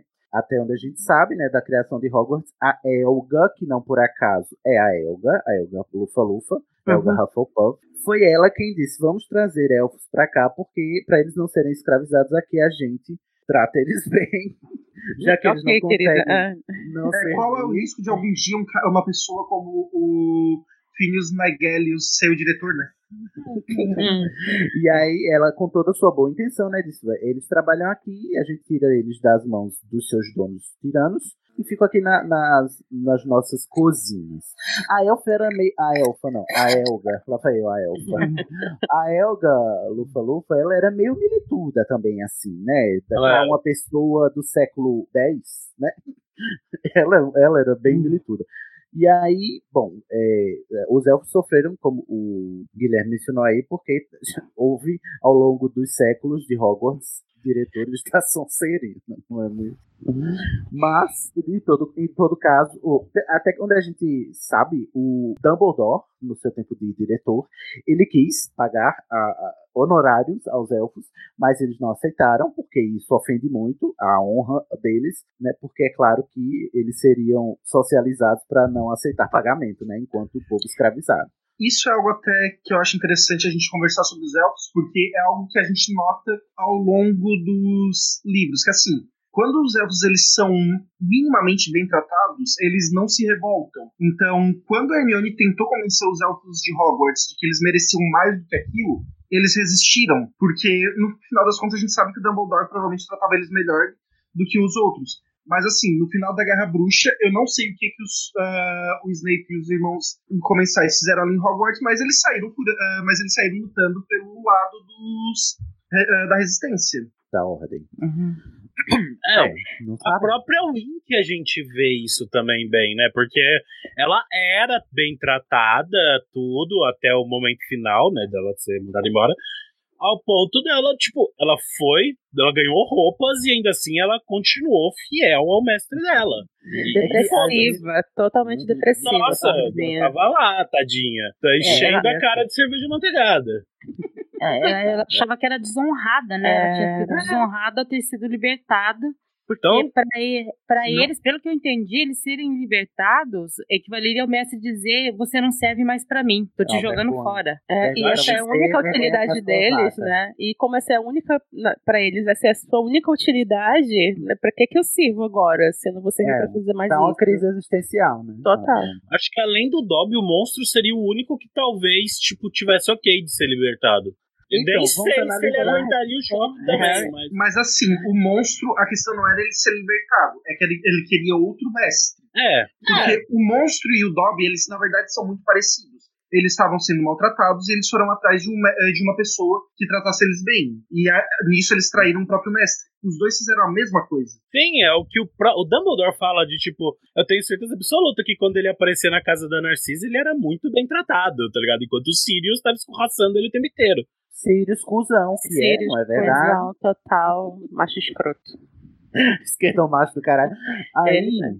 va- vamos aqui nos dedicar detidamente a cada um desses elfos que são muito diversos, apesar de serem né, de um povo aparentemente homogêneo. E eu acho isso também magnífico, que é, você acha que todo elfo é igual, porque você é levado a acreditar que todo povo subjugado, escravizado, é homogêneo, sendo que são indivíduos, não é mesmo? Mas a gente não para pra pensar nisso. Então vamos um por um. Lumos Maxima. Lumos Maxima. Dobby. Dobby a gente conhece ele lá na Câmara Secreta. Ele, o Dobby é maravilhoso. Gente, eu, eu amo o Dobby. Depende um Eu pouco do ponto de Dobby. vista, mas Ah, ele é eu amo muito o bom. Dobby e vou protegê-lo até quando ele tá querendo derrubar o Harry. Eita, Eu- você Assim, ama o Dobby ele é porque você não teve um braço arrancado por causa dele. Os ossos do braço, mas... O Dobby ele é Ele só era maravilhoso. um Só torce pouquinho ele, drástico. Ele só só um pra ele nunca tentar salvar sua vida. Eu, eu nunca esqueço Fala da enfermeira falando, tipo, não, consertar o braço, beleza, mas fazer os ossos crescerem de novo vai doer pra caramba, tá ligado? Mas aí não foi o Dobby, foi o Lockhart. É, mas aí, ele não tava ligando de jogar o Harry Tá de 30 transferindo a metros da culpa pro pobre do, do elfo. Ele É, não mas- tava ligando de jogar o Harry de cima da vassoura a 30 metros. Mas eu acho Também o Harry cai toda hora dessa vassoura, menino. Gente, o Harry a é a que se pessoa que mais quebra cai. é o Harry. Tem, tem uma O cena é pior que do a, que no, no filme, acho que tem. Eu não lembro qual filme exatamente, a Gina comenta. Vocês viram que ele tá sangrando? Ele sempre tá sangrando. Não, e eu acho que a questão do Dobby também, de, dele, de parecer que ele tá querendo matar o Harry, porque tem toda aquela questão de que ele tem que ajudar, mas não pode ajudar porque o, mestre dele não deixaria ele ajudar. Então ele tem todo aquele conflito.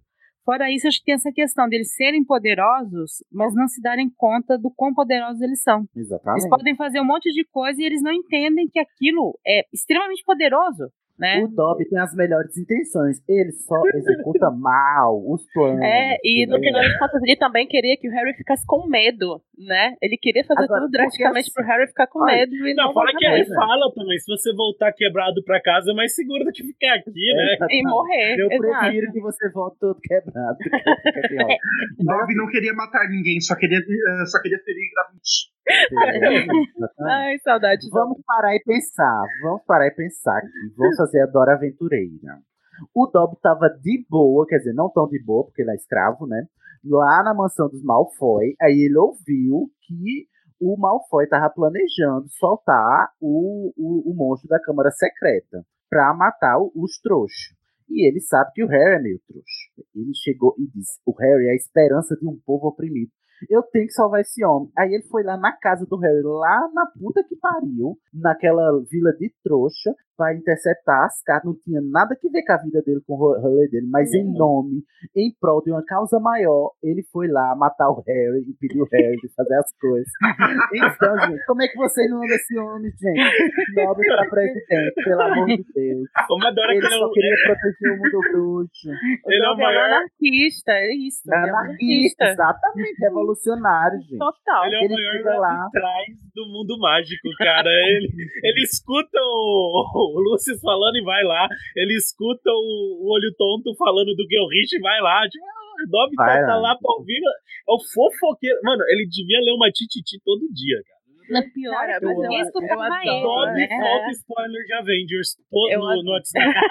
Eu adoro A que ele usa a condição. Eu adoro que ele usa a condição dele de escravidão mesmo pra fazer alguma coisa, assim. É, é muita, é, tem que ter muita coragem pra fazer isso, né? Sim. Tipo, coragem que nenhum dos outros é, amigos elfos deles, dele tiveram, assim. Ele foi uma inspiração mesmo, essa coragem por uma causa que realmente não era dele, né? Uma coisa que ele podia estar muito distante. E ele queria coragem. ser um elfo livre e foi Ele um queria. elfo livre. Ai, gente, vou chorar. Não, e esse é até o ponto mais assustador quando a gente conhece outros elfos e descobrir que, na verdade, o Dobby é um ponto fora da curva. Sim. Ele é Eu- exceção entre os elfos e. E é, quando realmente, você como é para pra pensar que o Dobby é excêntrico entre os elfos. Exatamente. Chamaria de vanguarda, né? Os primeiros caras lá Total. para escrever o, o- Elfos do Mundo Univos, né? E que? que Ai, falando? olha. Gente, olha. Como é que vocês têm coragem de falar uma vírgula mal desse homem, gente? Pelo amor de desse elfo. Elfo do meu coração. Me, me beija, seu lindo. O, Mais na- algo sobre Dobby. Não, Cara, eu, eu, eu tenho só, só uma coisinha que se o Voldemort soubesse o, o tanto que o, que o Dobby ia cagar o Harry, ele tinha amarrado os dois juntos ali, deixado, deixado o Dobby criar o, o Harry desde criança. Ia economizar, facilitar a vida dele. Melhor comensal da morte é o Dobby. Mas é que tá, né? Ele subestimou, né? Você desperdiçou, É. fugiu com a minha paz. Mas, pra vocês terem uma, uma, cena que eu adoro do Dobby é quando ele vai dar um presente de Natal pro Harry, aí ele dá um par de meias que não combinam. Aí o Harry diz, não ele." combina, né? E ele disse, é, porque eu vi que você usa meias que combinam e tá errado. Então trouxe pra você duas meias diferentes. Porque Fofo. Ah, e o melhor, você usando meias que combinam. E o melhor é que o Harry dá uma meia pra ele, né? Tipo, um par que ele tinha ali. Aí ele fala que tá errado, daí o Rony vai e pega o que ele acaba de desembrulhar, que a mãe mandou. Falou, então faz assim, ó, Dá toma um- essa aqui, combina as duas e fica certo. Fica certo. Ai, gente, Dobby é a Dobby melhor pessoa. Aí ele é muito Vamos para o próximo. Ah, Gente, eu quero um Dobby. Vou comprar um Funko do Dobby agora, só por causa desse programa. Na verdade, só dando aqui um gancho do Jardel, na verdade o Lucius devia ter mandado o Harry prote... o Dobby proteger o Harry desde o início. Teria finalizado o assunto. O Lúcio devia ter mandado o Dobby proteger todos os desafetos dele, cara. Devia ter... Dobby ser o melhor matador de aluguel forte. Lumos Maxima. Lumos Maxima. Vamos para o próximo elfo, que na verdade é uma elfa que a gente conhece lá no Cálice de Fogo, é a elfa Wink, né? Que ela serve a família Crouch. Ela tava toda desesperada, coitada, protegendo lá o, o Crouch Jr., que tava, né, todo cagado na, na, sob a- o feitiço do Impérios, porque ele tinha fugido da. O pai dele tinha ajudado ele a fugir de Azkaban e estava escondendo ele, e a elfa estava obedecendo, cumprindo ordens, foi incriminada por ter feito o feitiço lá da. da como chama? Marca, Marca Negra, Negra. Marca- da marca negra. né?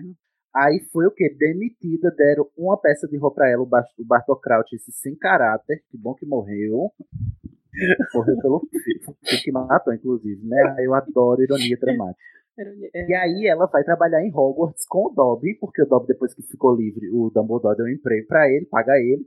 E a Wink não aceita ser paga, mas não se recuperou de ter sido liberta, tá lá com as roupas toda cagada, toda cheia de remela, catoto e catarro, e se embebedando de cerveja amanteigada, que é uma bebida não alcoólica.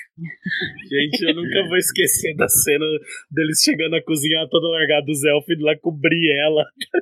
É, exato. Cobre com pano, né? Ela de vergonha. Eu nunca, né? vou, eu nunca vou perdoar o Warner por não ter colocado o Wink nos filmes. Ela nem existe, né? Ah, Tipo, nossa. Não, o Dobby não existe. O Dobby só existe no filme 2 e real. no filme 7, É. né? gente, eu, eu- eu nunca vou perdoar o Warner pelos filmes, ponto.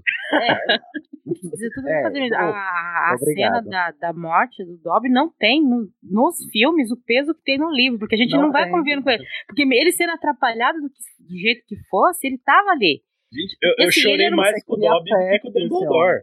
É, e eu Claro. acho que Eu ele era. também, eu também. Eu acho que ele era atrapalhado ali, um pouco porque ele não acreditava nele, outro pouco porque ele falava e as pessoas não entendiam a relevância daquilo que ele estava falando. Nossa. Sabe assim, quando a conversa não casa uma com a outra, aí depois, mais no final do filme, você diz- do livro, você descobrir que aquilo que ele estava falando fazia todo sentido, né? Pode reparar que quase sempre é assim, né? E a morte dele. estava sensata, tá vendo?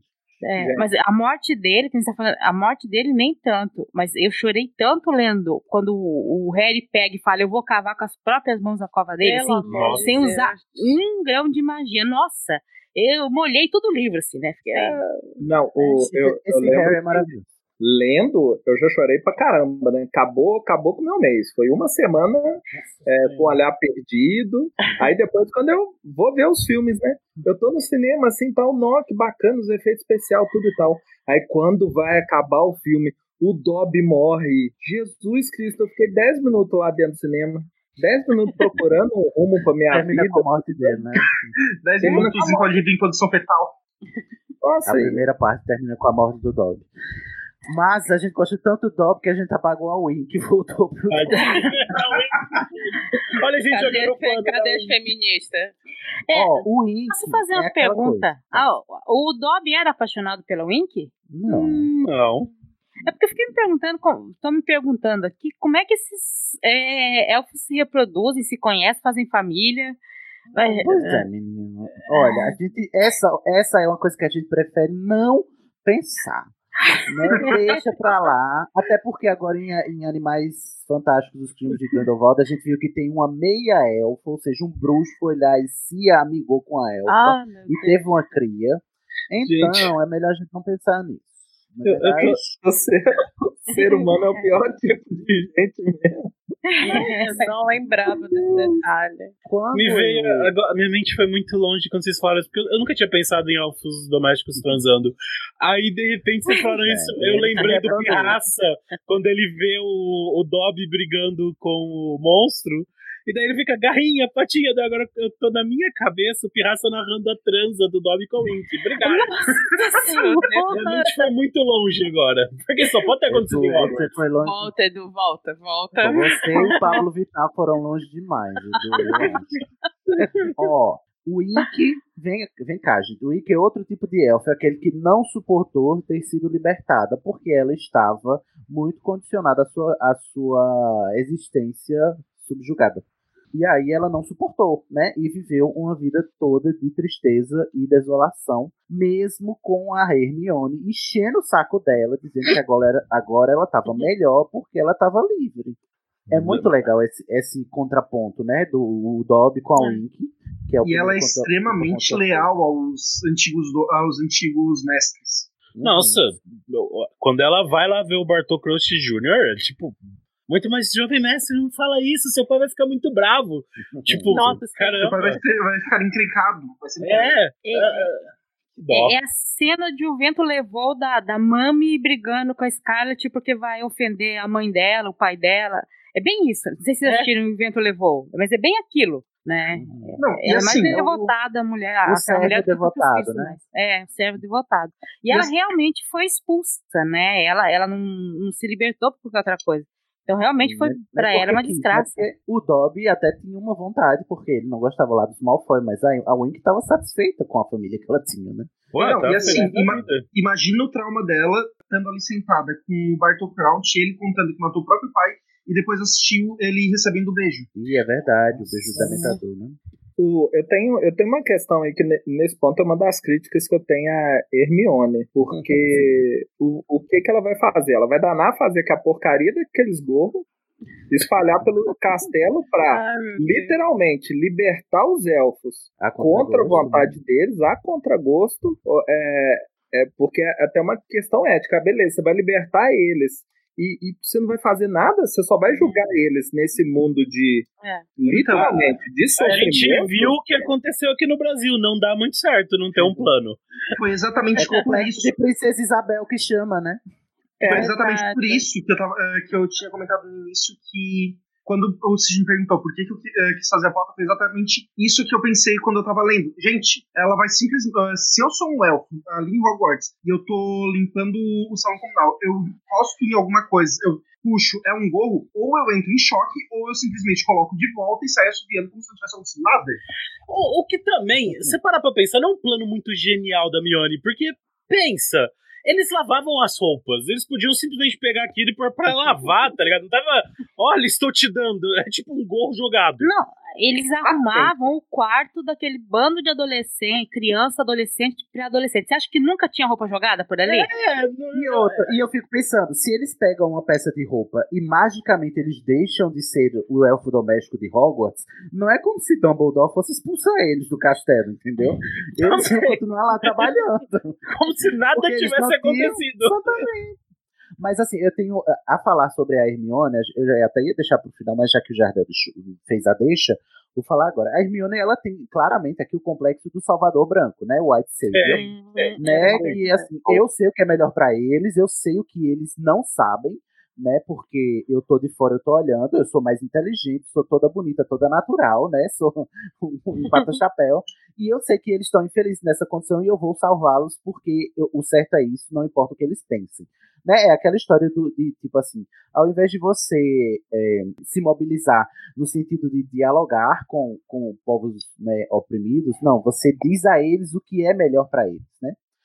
Tem uma máxima no discurso da acessibilidade é, e da deficiência que a gente cunhou, né, a gente, enquanto grupo, né, de pessoas com deficiência, lá nas convenções da ONU, que é o nada sobre nós sem nós. E isso é tão forte que serve para qualquer minoria representativa. Então, assim, ela é o total oposto disso, porque até muito pouco tempo atrás as pessoas com deficiências eram tuteladas pela, né, as pessoas sem deficiência, a, a é, assim, no sentido de dizer, eles são incapazes e, portanto, não podem responder por si, por si próprios. E aí chega essa convenção e diz: não, a gente tem que escolher o jeito que a gente quer lutar a nossa luta. Você que aí é privilegiado, né, que é a, a branca salvadora, se você quer nos ajudar, o que você tem que fazer é usar do seu privilégio para nos, dar- nos dar a oportunidade. Mas quem tem que decidir o que vai ser feito, o que a gente quer fazer e qual, é qual, quais são os métodos somos nós, porque quem vive o nosso problema é a gente. Então a Hermione, é, ela é bem intencionada, mas ela tem os piores métodos, porque ela não, não trabalha no sentido de conscientizar os elfos, né? E sim de dizer o que é melhor para eles. E esse é o pior caminho, né? Para você é, che- atingir uma classe, né? Privilegiada. A- Aliás, parece-me que, que nos livros que ela não vai atrás de saber por que, que os elfos são escravos. Nem O Rony fala, ah, porque eles gostam, né? Mas se tem, Uhum. deve ter tido toda uma história. Antes de fazer qualquer coisa, ela deveria de ir atrás dessa Estudar história e descobrir né? por causa disso. O que, Até porque que ela Conversar com os elfos, né? É, Conversar com eles. Até porque ela começou a esconder os gorros depois ela viu o que aconteceu com a Wink. Então, é algo que ela realmente deveria ter pensado melhor. E Assim, gente, todos nós amamos a Hermione, mas esse é um ponto que ela realmente deixou passar. Foi, é, é uma coisa que a gente vê muito quando o pessoal fala, por exemplo, de sociedade indígena. Aqui no Brasil é uma, é uma discussão que está muito em pauta até no momento. Que tipo, ah não, nós temos que introduzir eles na sociedade. Não, caralho, eles têm uma sociedade. tipo, Né? porra! E se eles velho, quiserem, eles vêm, cara, né? Tá tudo ok. Não, não é só isso. oportunidade. Tem vários deles que já estão inseridos na sociedade desde 1500. Uhum. Sim. Ponto. Temos tribos urbanas, tu sabe? É, é, é, é tudo muito diferente.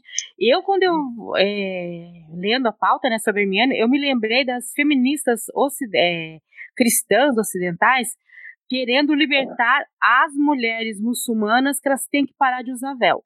Sim. E assim, tirando-se o caso da burca, que não foi um caso lá no, no Afeganistão, que na- foi um caso de guerra dos os homens impondo, a maior parte das mulheres muçulmanas não tem nenhum problema de usar véu.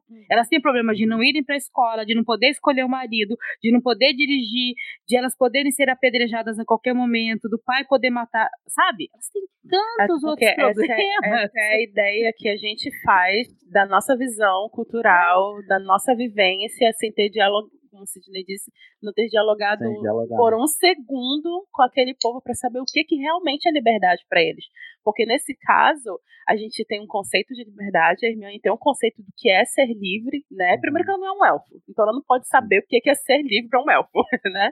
Então ela não teve, tentou em nenhum segundo entender o que seria realmente liberdade para eles, se eles tinham algum conhecimento do que é- era essa liberdade. E a luta Dobby- dela parte de uma petulância, né? De uma prepotência. Exato, eu ia dizer, isso também. né, Faz parte da personalidade é dela melhor. também. É, faz parte da personalidade da Hermione também. Uma certa arrogância quanto aos conhecimentos que ela tem, né? E que realmente é muito inteligente, mas tem hora que se extrapola num ponto, e eu acho que o fale é justamente esse ponto, sabe? Em que a gente diz, ok, querida, você já Uhum. chega, você, você passou do limite aqui, entendeu? Não, e tem uma. O, eu, pensando aqui agora, ela, ela fez outra burrice, porque não é qualquer peça de roupa, é uma peça de roupa dada pelo amo. Então ela espalhou os gorros ali de burra também, né? Mano, É, mas no caso dos elfos de Hogwarts, eles não tinham amo, né? Então. Não, era, o- é o diretor, no caso, né? De Ah, Hogwarts. pode ser. É, eles, mas- eles são.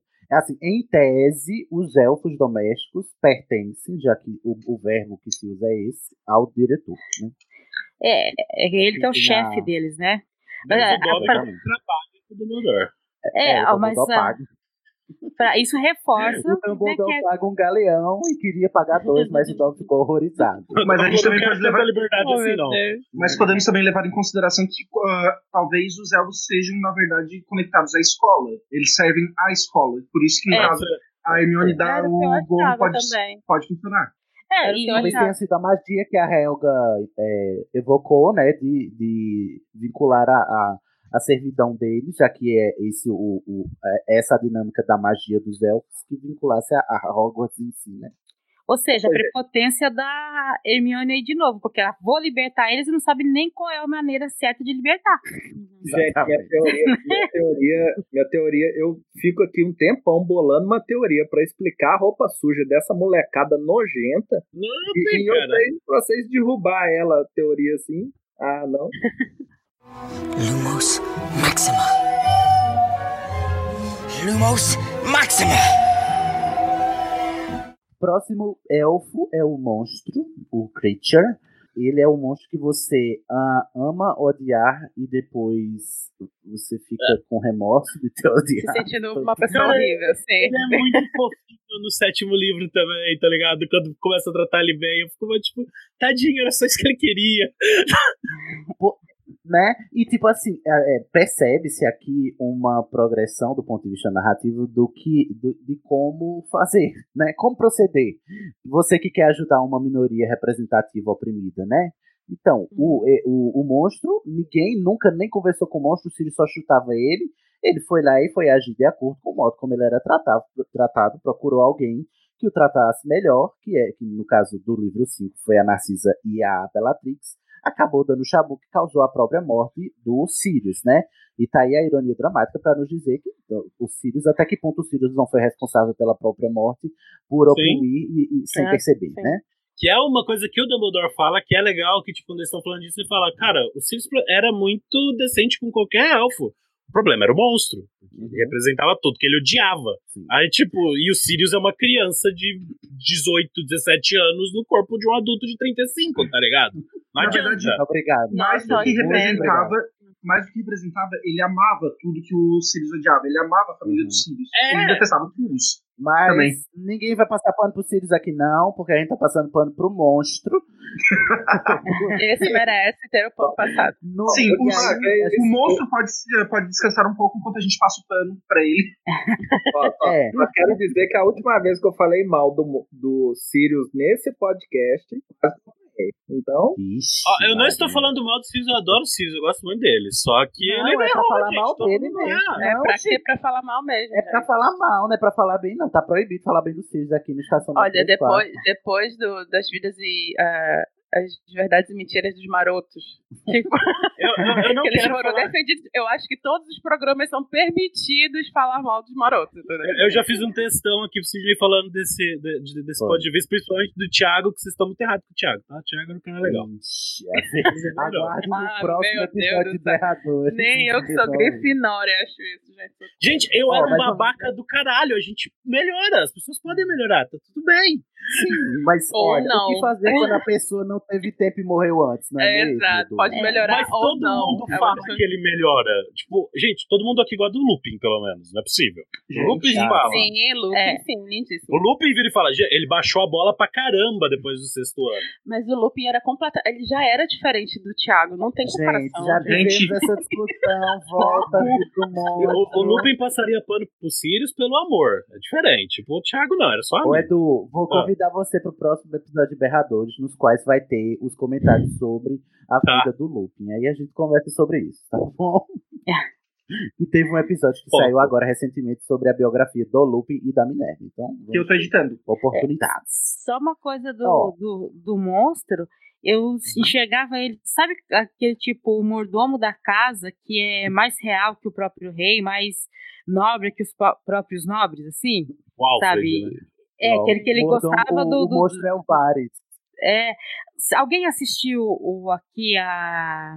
Gente, aquela série britânica da família toda nobre? Que tem a Dalton McGonagall Abbey. lá. Dalton Abbey. Dalton Webber, que o mordomo lá tem hora que os próprios nobres têm medo de Sim. desagradar. Ai, Sim. isso vai ser muito moderno pro mo- mordomo, o mordomo não vai aceitar. O monstro É. é que isso, sabe? Ele é mais real que os mais mágico que os próprios magos, né? A, a Uhum. pureza de sangue da família pra ele era né, tão importante ou mais do que Mais era, por exemplo, o importante. Sirius, né? E aí é com o monstro que a gente finalmente entende como proceder. Porque o monstro só mudou de postura quando o Harry fez o quê? A Dora Aventureira sentou e conversou com o monstro. Deixou ele falar, escutou, deu lugar de fala ao monstro. E aí o monstro falou tudo que ele viveu, tudo que ele passou, o pão que o diabo amassou que ele passou com o, com o Régulo lá. E aí o Harry deu a ele um negócio que ele queria muito, né? Que era o, o medalhão lá. E Nossa. pronto, gente, né? E, O- e tipo, a cena de redenção. lágrimas. Pois é. E quão. quão é, porque assim, você é levado a odiar o monstro du- durante as 700 infinitas páginas de Ordem da Fênix. E quando chega em, em Relíquias da Morte, que você agora, a narrativa tá lhe dizendo que você tem que gostar, porque ele era um oprimido e ele era vítima do, do- da violência que ele sofria. É, Eu acho isso maravilhoso quando chega essa parte, porque assim, coloca a gente em xeque, né? Porque, olha só, e aí eu vou continuar julgando o monstro, ele foi uma vida inteira de, de, de, um, de ser, de um ser desprezível. Ele foi responsável por, pela morte de um, de um dos membros da Ordem da Fênix. Mas olha tudo que fizeram ele passar também a vida inteira, né? É. O, o que poder, teria como ser diferente? Cara, eu acho muito bom dessa parte, porque tudo isso o Dumbledore fala pra gente no quinto livro. Só que a gente não compra, não sei se foi com vocês, tá ligado? Porque eu não gostava do monstro e foda-se. E, e daí quando E chega diz, no sétimo livro e você vê pelos olhos dele, é muito diferente.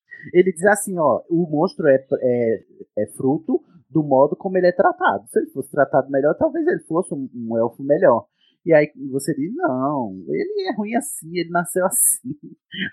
tá no sangue, A gente né? acompanha o pedido do Harry de jogar todo dia e falar, você vai falar mal dos filhos na minha frente? Tipo, Não, cara. Aí chega no sétimo livro e a, a narrativa mostra pra gente, na prática, que sim, se ele for tratado melhor, ele pode mudar, né? E a própria a gente Hermione que como? orienta o Harry nesse momento, né? Uhum. Porque Que for- a Hermione é burra, mas ela sabe também consertar os erros, né? Não, a Hermione ela erra, ela, ela tem os erros dela, mas ela sabe se corrigir, né? Corrigir seu percurso. Ó, e, e cá entre nós, o monstro é, é animal spirit de muita gente. É aquilo que sai resmungando pelos cantos, falando, ah, eu vou fazer essa merda, mas vai tomar. Ó, ele é a gente Vai quando é tomar. criança, que a mãe manda a gente fazer as coisas que a gente não quer, aí a gente sai resmungando, ah, mãe também não, não sei o que, então eu vou fazer, mas você vai vir, vai É ficar uma porcaria. Nossa. Beijo. Um beijo pra você, G, meu amor. Ou, e aí tem. Ele nem vai ouvir. E aí tem o último elfo assim, que a gente é, presencia na tela do nosso livro, é a, a Hulk, né? Que é a elfa da Hepzibah Smith, que é a descendente da Helga Huffle- Hufflepuff, que tá com os, os medalhões lá, as relíquias, né? O, o- como chama, gente? O medalhão do Sonserina e a taça da, da Helga, da Lufa Lufa. Que o Tom Riddle vai lá e mata ela pra roubar. Porque o, o, o Dumbledore, na verdade, tá usando a memória dessa elfa. É, apesar dela não ter muita agência, é, é legal isso, porque é ne- nesse, isso é no Enigma do Príncipe, né? E nessa altura a gente é, é levado a perceber que os elfos são tão mágicos quanto os bruxos, a ponto de você poder também retirar uma memória deles e colocar numa penseira de bruxos e olhar as memórias dele como memórias de bruxos. Ou seja, assim, que, que diferença tão enorme é essa entre bruxos e elfos, não é mesmo? Já que o, o Dumbledore está usando a memória de um elfo como evidência para investigar a vida do, do Voldemort. Eles começam a ganhar ponto de vista, né, na história, a partir de um determinado ponto. Isso é muito legal. E a é meio que aquela situação que o Dumbledore falou sobre eh, até a sociedade bruxa, porque todo mundo ach- eh, meio que achou estranho uma, um elfo ter mato o próprio dono, mas ninguém resolveu investigar a fundo, porque não Não. importava pra eles. É tipo, ah, foda-se, é ela, ela falou que foi. Ah, ela É, falou que foi, é ela vai. Exatamente. Ninguém ia perder tempo investigando a, a inocência de um elfo, né? Isso também de- é, demonstra muito como é que. Bom, gente, se qualquer semelhança com a vida real não é mera coincidência, coincidência né? Sim. Quem é, enfim, vocês podem pensar em mil exemplos da vida real aí. Olha, eu acho que eu me dou por satisfeito. Vocês têm mais algo a comentar? Só Hum. comentar que o Dobby, né? Um puta é de um elfo. Cara, a gente, Reizinho. a gente falou isso da, da Hulk Fato aqui. sensato. Cara, lembrei muito desse menino do Rio aí que tinha sido acusado de ser preso e foi preso. E depois falaram, ah, não, não foi ele não. Mas teve, tipo, três testemunhas que falou que foi o menino, tá ligado? O cara, mó nada a ver. Não Só outra porque ele era negro. ninguém Ah. se deu. É, só porque ele era negro, vai preso e foda-se, tá ligado? É, dane-se. Não teve outra, outra situação de uma moça que tava a não sei quantos quilômetros da cena do crime e Ela é uma Tá dançarina, ela hoje. está presa. Ela, Ela ela tá saiu presa. agora, ela saiu, teve um. Esqueci Induto o de termo. Páscoa. Induto, isso, de Páscoa. Mas já deve ter voltado, provavelmente. Uhum, tem- tinha que voltar na- até segunda-feira.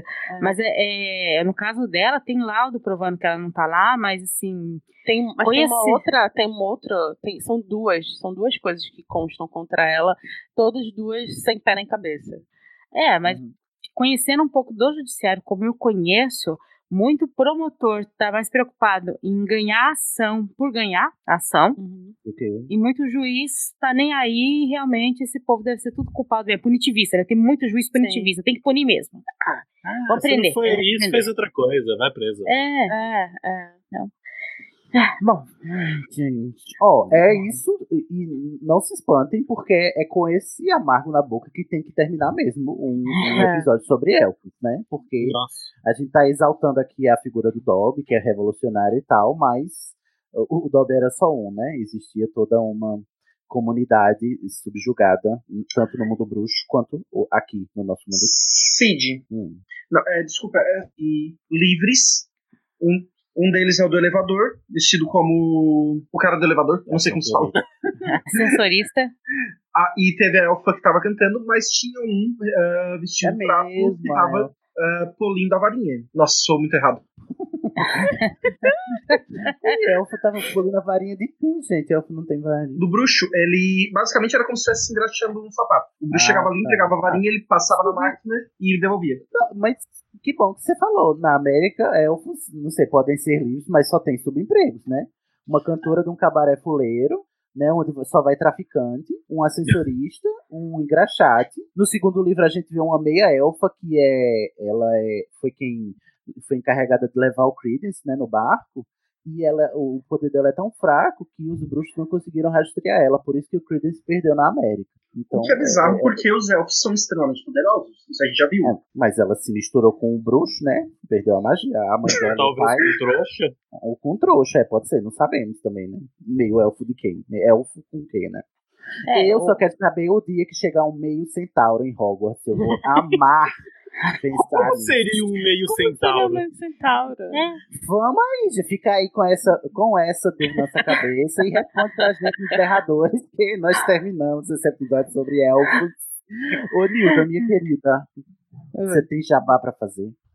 Ah, tenho sim. Se vocês é, se quiserem me escutar, escutar o Pablo, escutar o Leonardo, tá? A gente Não tem lá o Pablo, não, que o povo aqui tá cansado de escutar o Pablo, aqui não aguenta mais.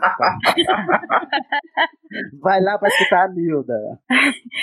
me escutar a história né, no mitografias.com.br. Nós temos dois episódios, o 126 e o 129, que são sobre elfos, né? Sobre mitologia de elfos. Se alguém quiser escutar ó, outras histórias sobre elfos, ó, a gente conversando por horas lá sobre isso. Não muito tempo, tá? Um papo lendário nunca é mais que uma hora e meia, tá?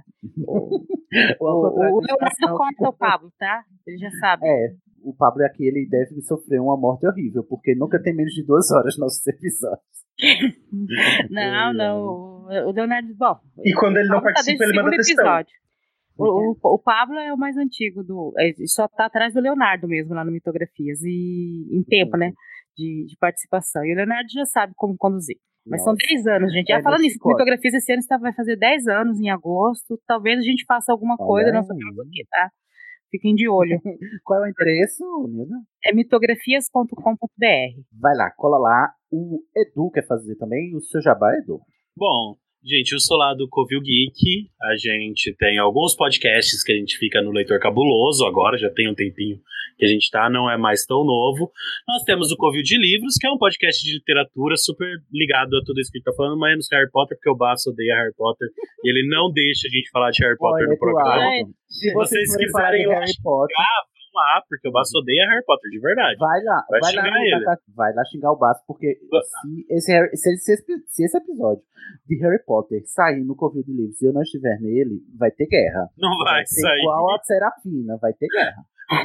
Vocês vão lá que quando o leitor manda assim, ah, vocês podiam falar de Harry Potter, o Baço não põe na gravação, porque é ele quem edita, então ele, É ele censura ali. Vai não vou falar dessa porcaria desse livro. É, é assim. é Baço desse- mente, hashtag Baço mente.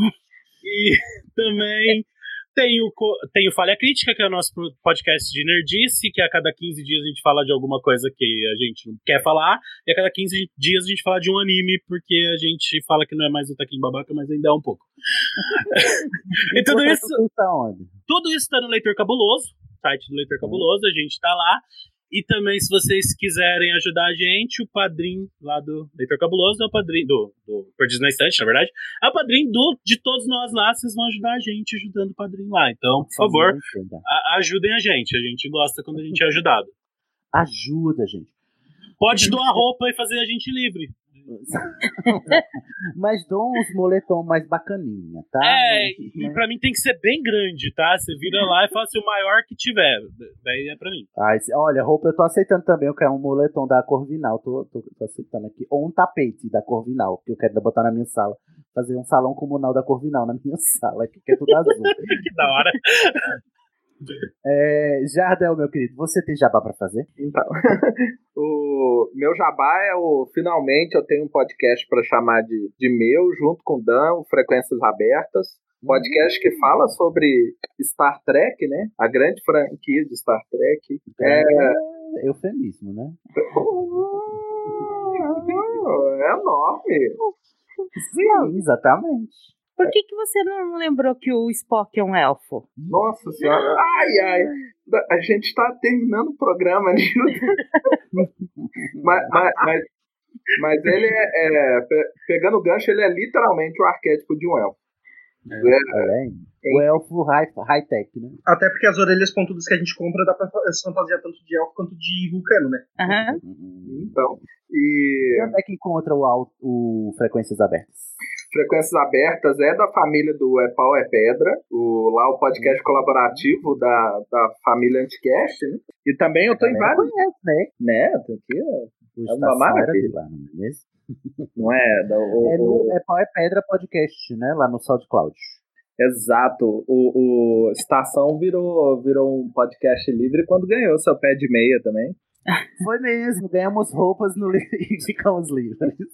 Aí, tá, tá. Maravilhoso. Vai lá no, no feed do Apple é Pedra que tem podcast para todo fandom, inclusive de Harry Potter, né?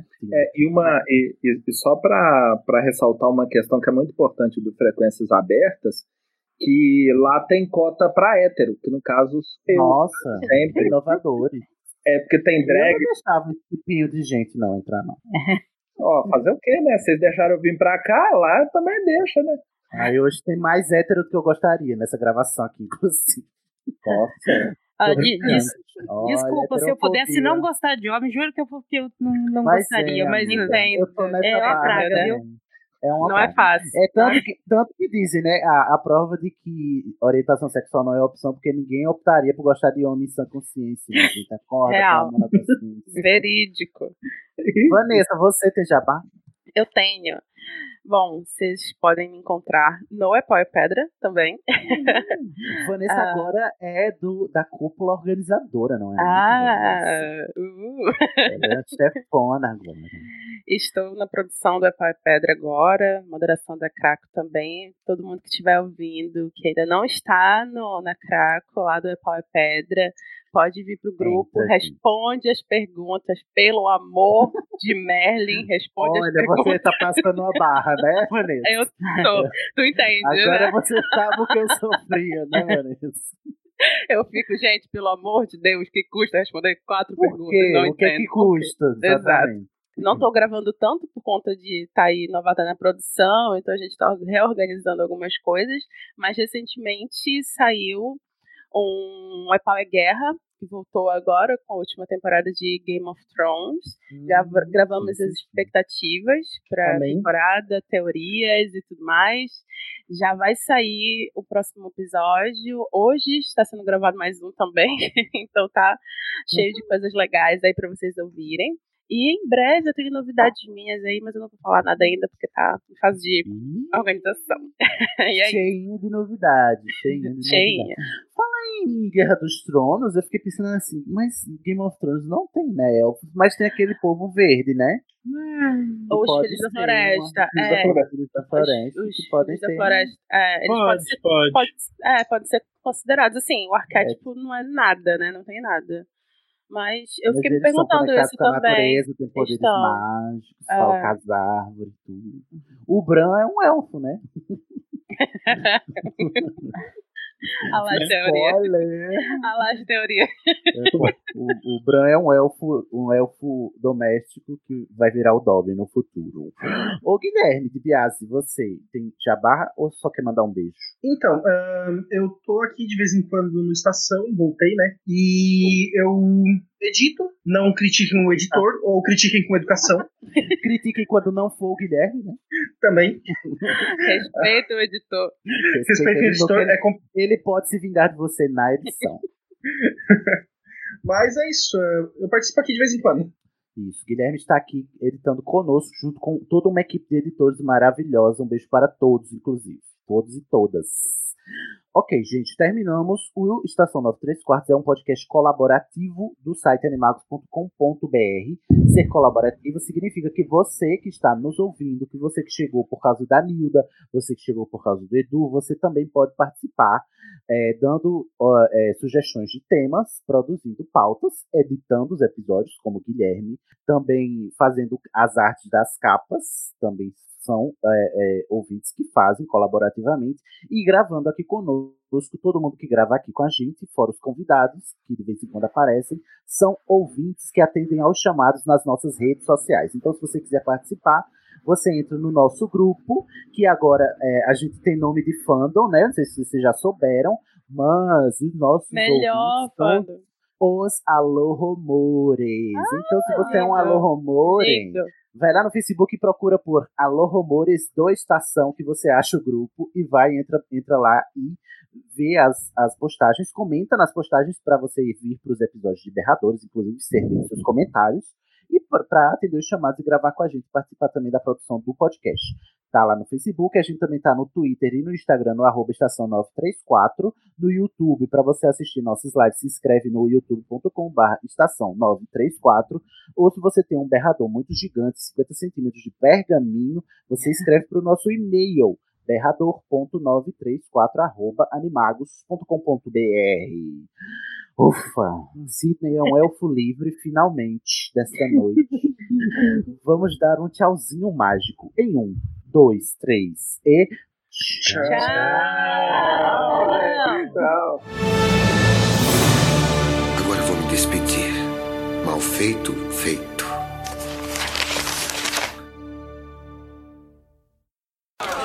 Silêncio! Eu não vou permitir que vocês, durante uma única noite, manchem esse nome comportando-se como babuínos, bobocas, balbuciando em bando. Tenta dizer isso cinco vezes rápido.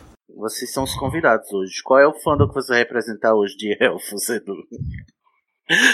Ah, cara, eu tenho uma história triste com elfos.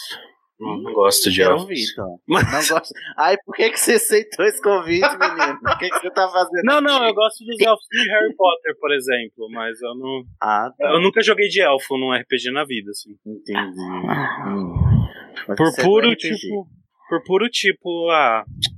Eu- eles são muito bonitos, isso me causa tristeza, porque eu não sou. Aí a gente com aquele despeito, saca? Eu falo, tipo, eu não quero jogar de elfo. É, nem todo mundo pode ser Orlando Bloom. É, pode atuar melhor que ele, o que não é difícil, mas parecer com ele, não. Não, e, te- tem aquele cabelo lindo, maravilhoso, que Nossa nunca se desfaz, né? Meu Deus. Mas o do pé dele é Mas melhor. aí é, é a característica de elfo, não o penteado impecável, impermeável. Nos filmes é. Nos RPG da vida também, na literatura em Eu geral. sempre pensei que era uma Tolkien, característica do elfo é ter sempre o look, assim, intocável. Tá sempre com, a- com o cabelo esvoaçante e aquela Aham. virada de propaganda de, de shampoo? L'Oreal. Isso, obrigado. Eu tava tentando lembrar o nome do shampoo e não vinha. Aí sabe quando você fica enrolando na fala, só puxando mais coisa pra ver se o nome vem na tua cabeça e não vem? Não, Eu é não um alisamento, sei lá qual alisamento que é aquele lá que, que nunca desfaz. É uma coisa. Eu estranho muito essa coisa de cabelo liso ter virado padrão. E eu falo que é padrão por causa da Fátima Bernardes, que um dia ela apareceu no Jornal Nacional com cabelo alisado, todo mundo assim, não aceitava mais cabelo sem ser liso. E assim, quando eu era adolescente, é o meu primeiro emprego. Primeiro eu comprei minha primeira calça jeans, porque eu não tinha tal. Mas assim que eu comprei algumas roupas, eu fui no salão e fiz um permanente pra ele ficar bem cacheado, assim, sabe? Olha, cacheado. Porque era isso, gente, década de 80, década de 70, é cabelo, cache, é cabelo cacheado, não é essa coisa lisa. E eu, o meu cabelo é muito fino, se eu deixo ele muito liso, fica muito lambido, sabe assim, aquela coisa escorrida demais, eu nunca gostei. Eu, eu, no meu caso, eu era taquinho babaca quando eu era novo, sabe? Aí, Ah. tipo, o Inuyasha não tem cabelo cacheado. Eu queria ter o cabelo do Inuyasha, entendeu? Ah, isso queria ser japonês, né? Aí é outro papo. né? É, tipo isso. Então, Queria- meus queria heróis não tinham cabelo cacheado. também. Também, sou Kenshin. Daí depois a gente descobre que o autor é um babaca escroto do caralho, mas É, até tá antes disso, eu adorava Samurai X. Ele foi preso por Aí, ó. pedofilia. É verdade, não sabia. Encontraram pedofilia eu, eu na só, casa Eu dele. só lembro. Vale. Eu só lembro do. Eu sei que passou uma época na Globo, né? A versão limpinha do, do, do Samurai X. É, durou, durou uma semana, porque passava no show da Xuxa e não podia ter sangue, né? Eu acho que dois anos de, de mangá de- de- de- uma semana, né? Justo. Eu não... Era um horrível. episódio de Sakura que vai- E, e eu, eu já era assim, com Sakura Card Captor não foi isso, mas com Evangelion, Lord. War, entendeu? Não, não foi baixando, imagina. Eu mandava um e-mail pro Shinsei anime e eles me mandavam uma fita VHS via correio. Eu não sei de onde vocês são, mas eu. Era Nossa, do- Nilda, tinha isso mesmo? Tinha, sério? tinha os primeiros fansubs, eles traduziam, legendavam, eles tinham o catálogo. Aí você mandava uma- um e-mail pra eles, o que você queria. Eles mandavam, devolviam pra você qual era o valor, qual é a conta. Aí eu ia no Itaú, fazia um depósito identificado, tinha que ser na boca do caixa porcaria do depósito, Caraca. certo? Aí eu mandava pra Não, ele ninguém os vai vencer a Nilda hoje, não, tá, gente? Hã? Perrengue, a Nilda ganhou. Não. Perrengue Otaku, a Nilda tá ganhando aqui. tá eu não se sei. vendo. Eu, eu era do interior aqui de São Paulo, né? Dá, dá pra perceber pelo meu sotaque, né? De porta, porteiro e portão. Aí, tipo, não, não tinha esse rolê de correio, não funcionava. Não tem essas paradas lá em Santa Rita Passa Quatro. A Uhum. gente tem cavalo pra andar na rua e fica feliz. Aí eu, tipo, o ápice da minha infância foi em 98. Eu vim pra São Paulo na casa da tia do meu amigo e a gente foi na Liberdade comprar fita numa banca. Jardel, fala só pelo. Como é, fala só pelo telefone.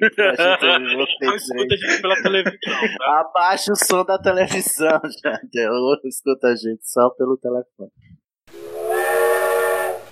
Mas vamos para o, o elfo da Rowling. Que Como Sim. diria Aritmética.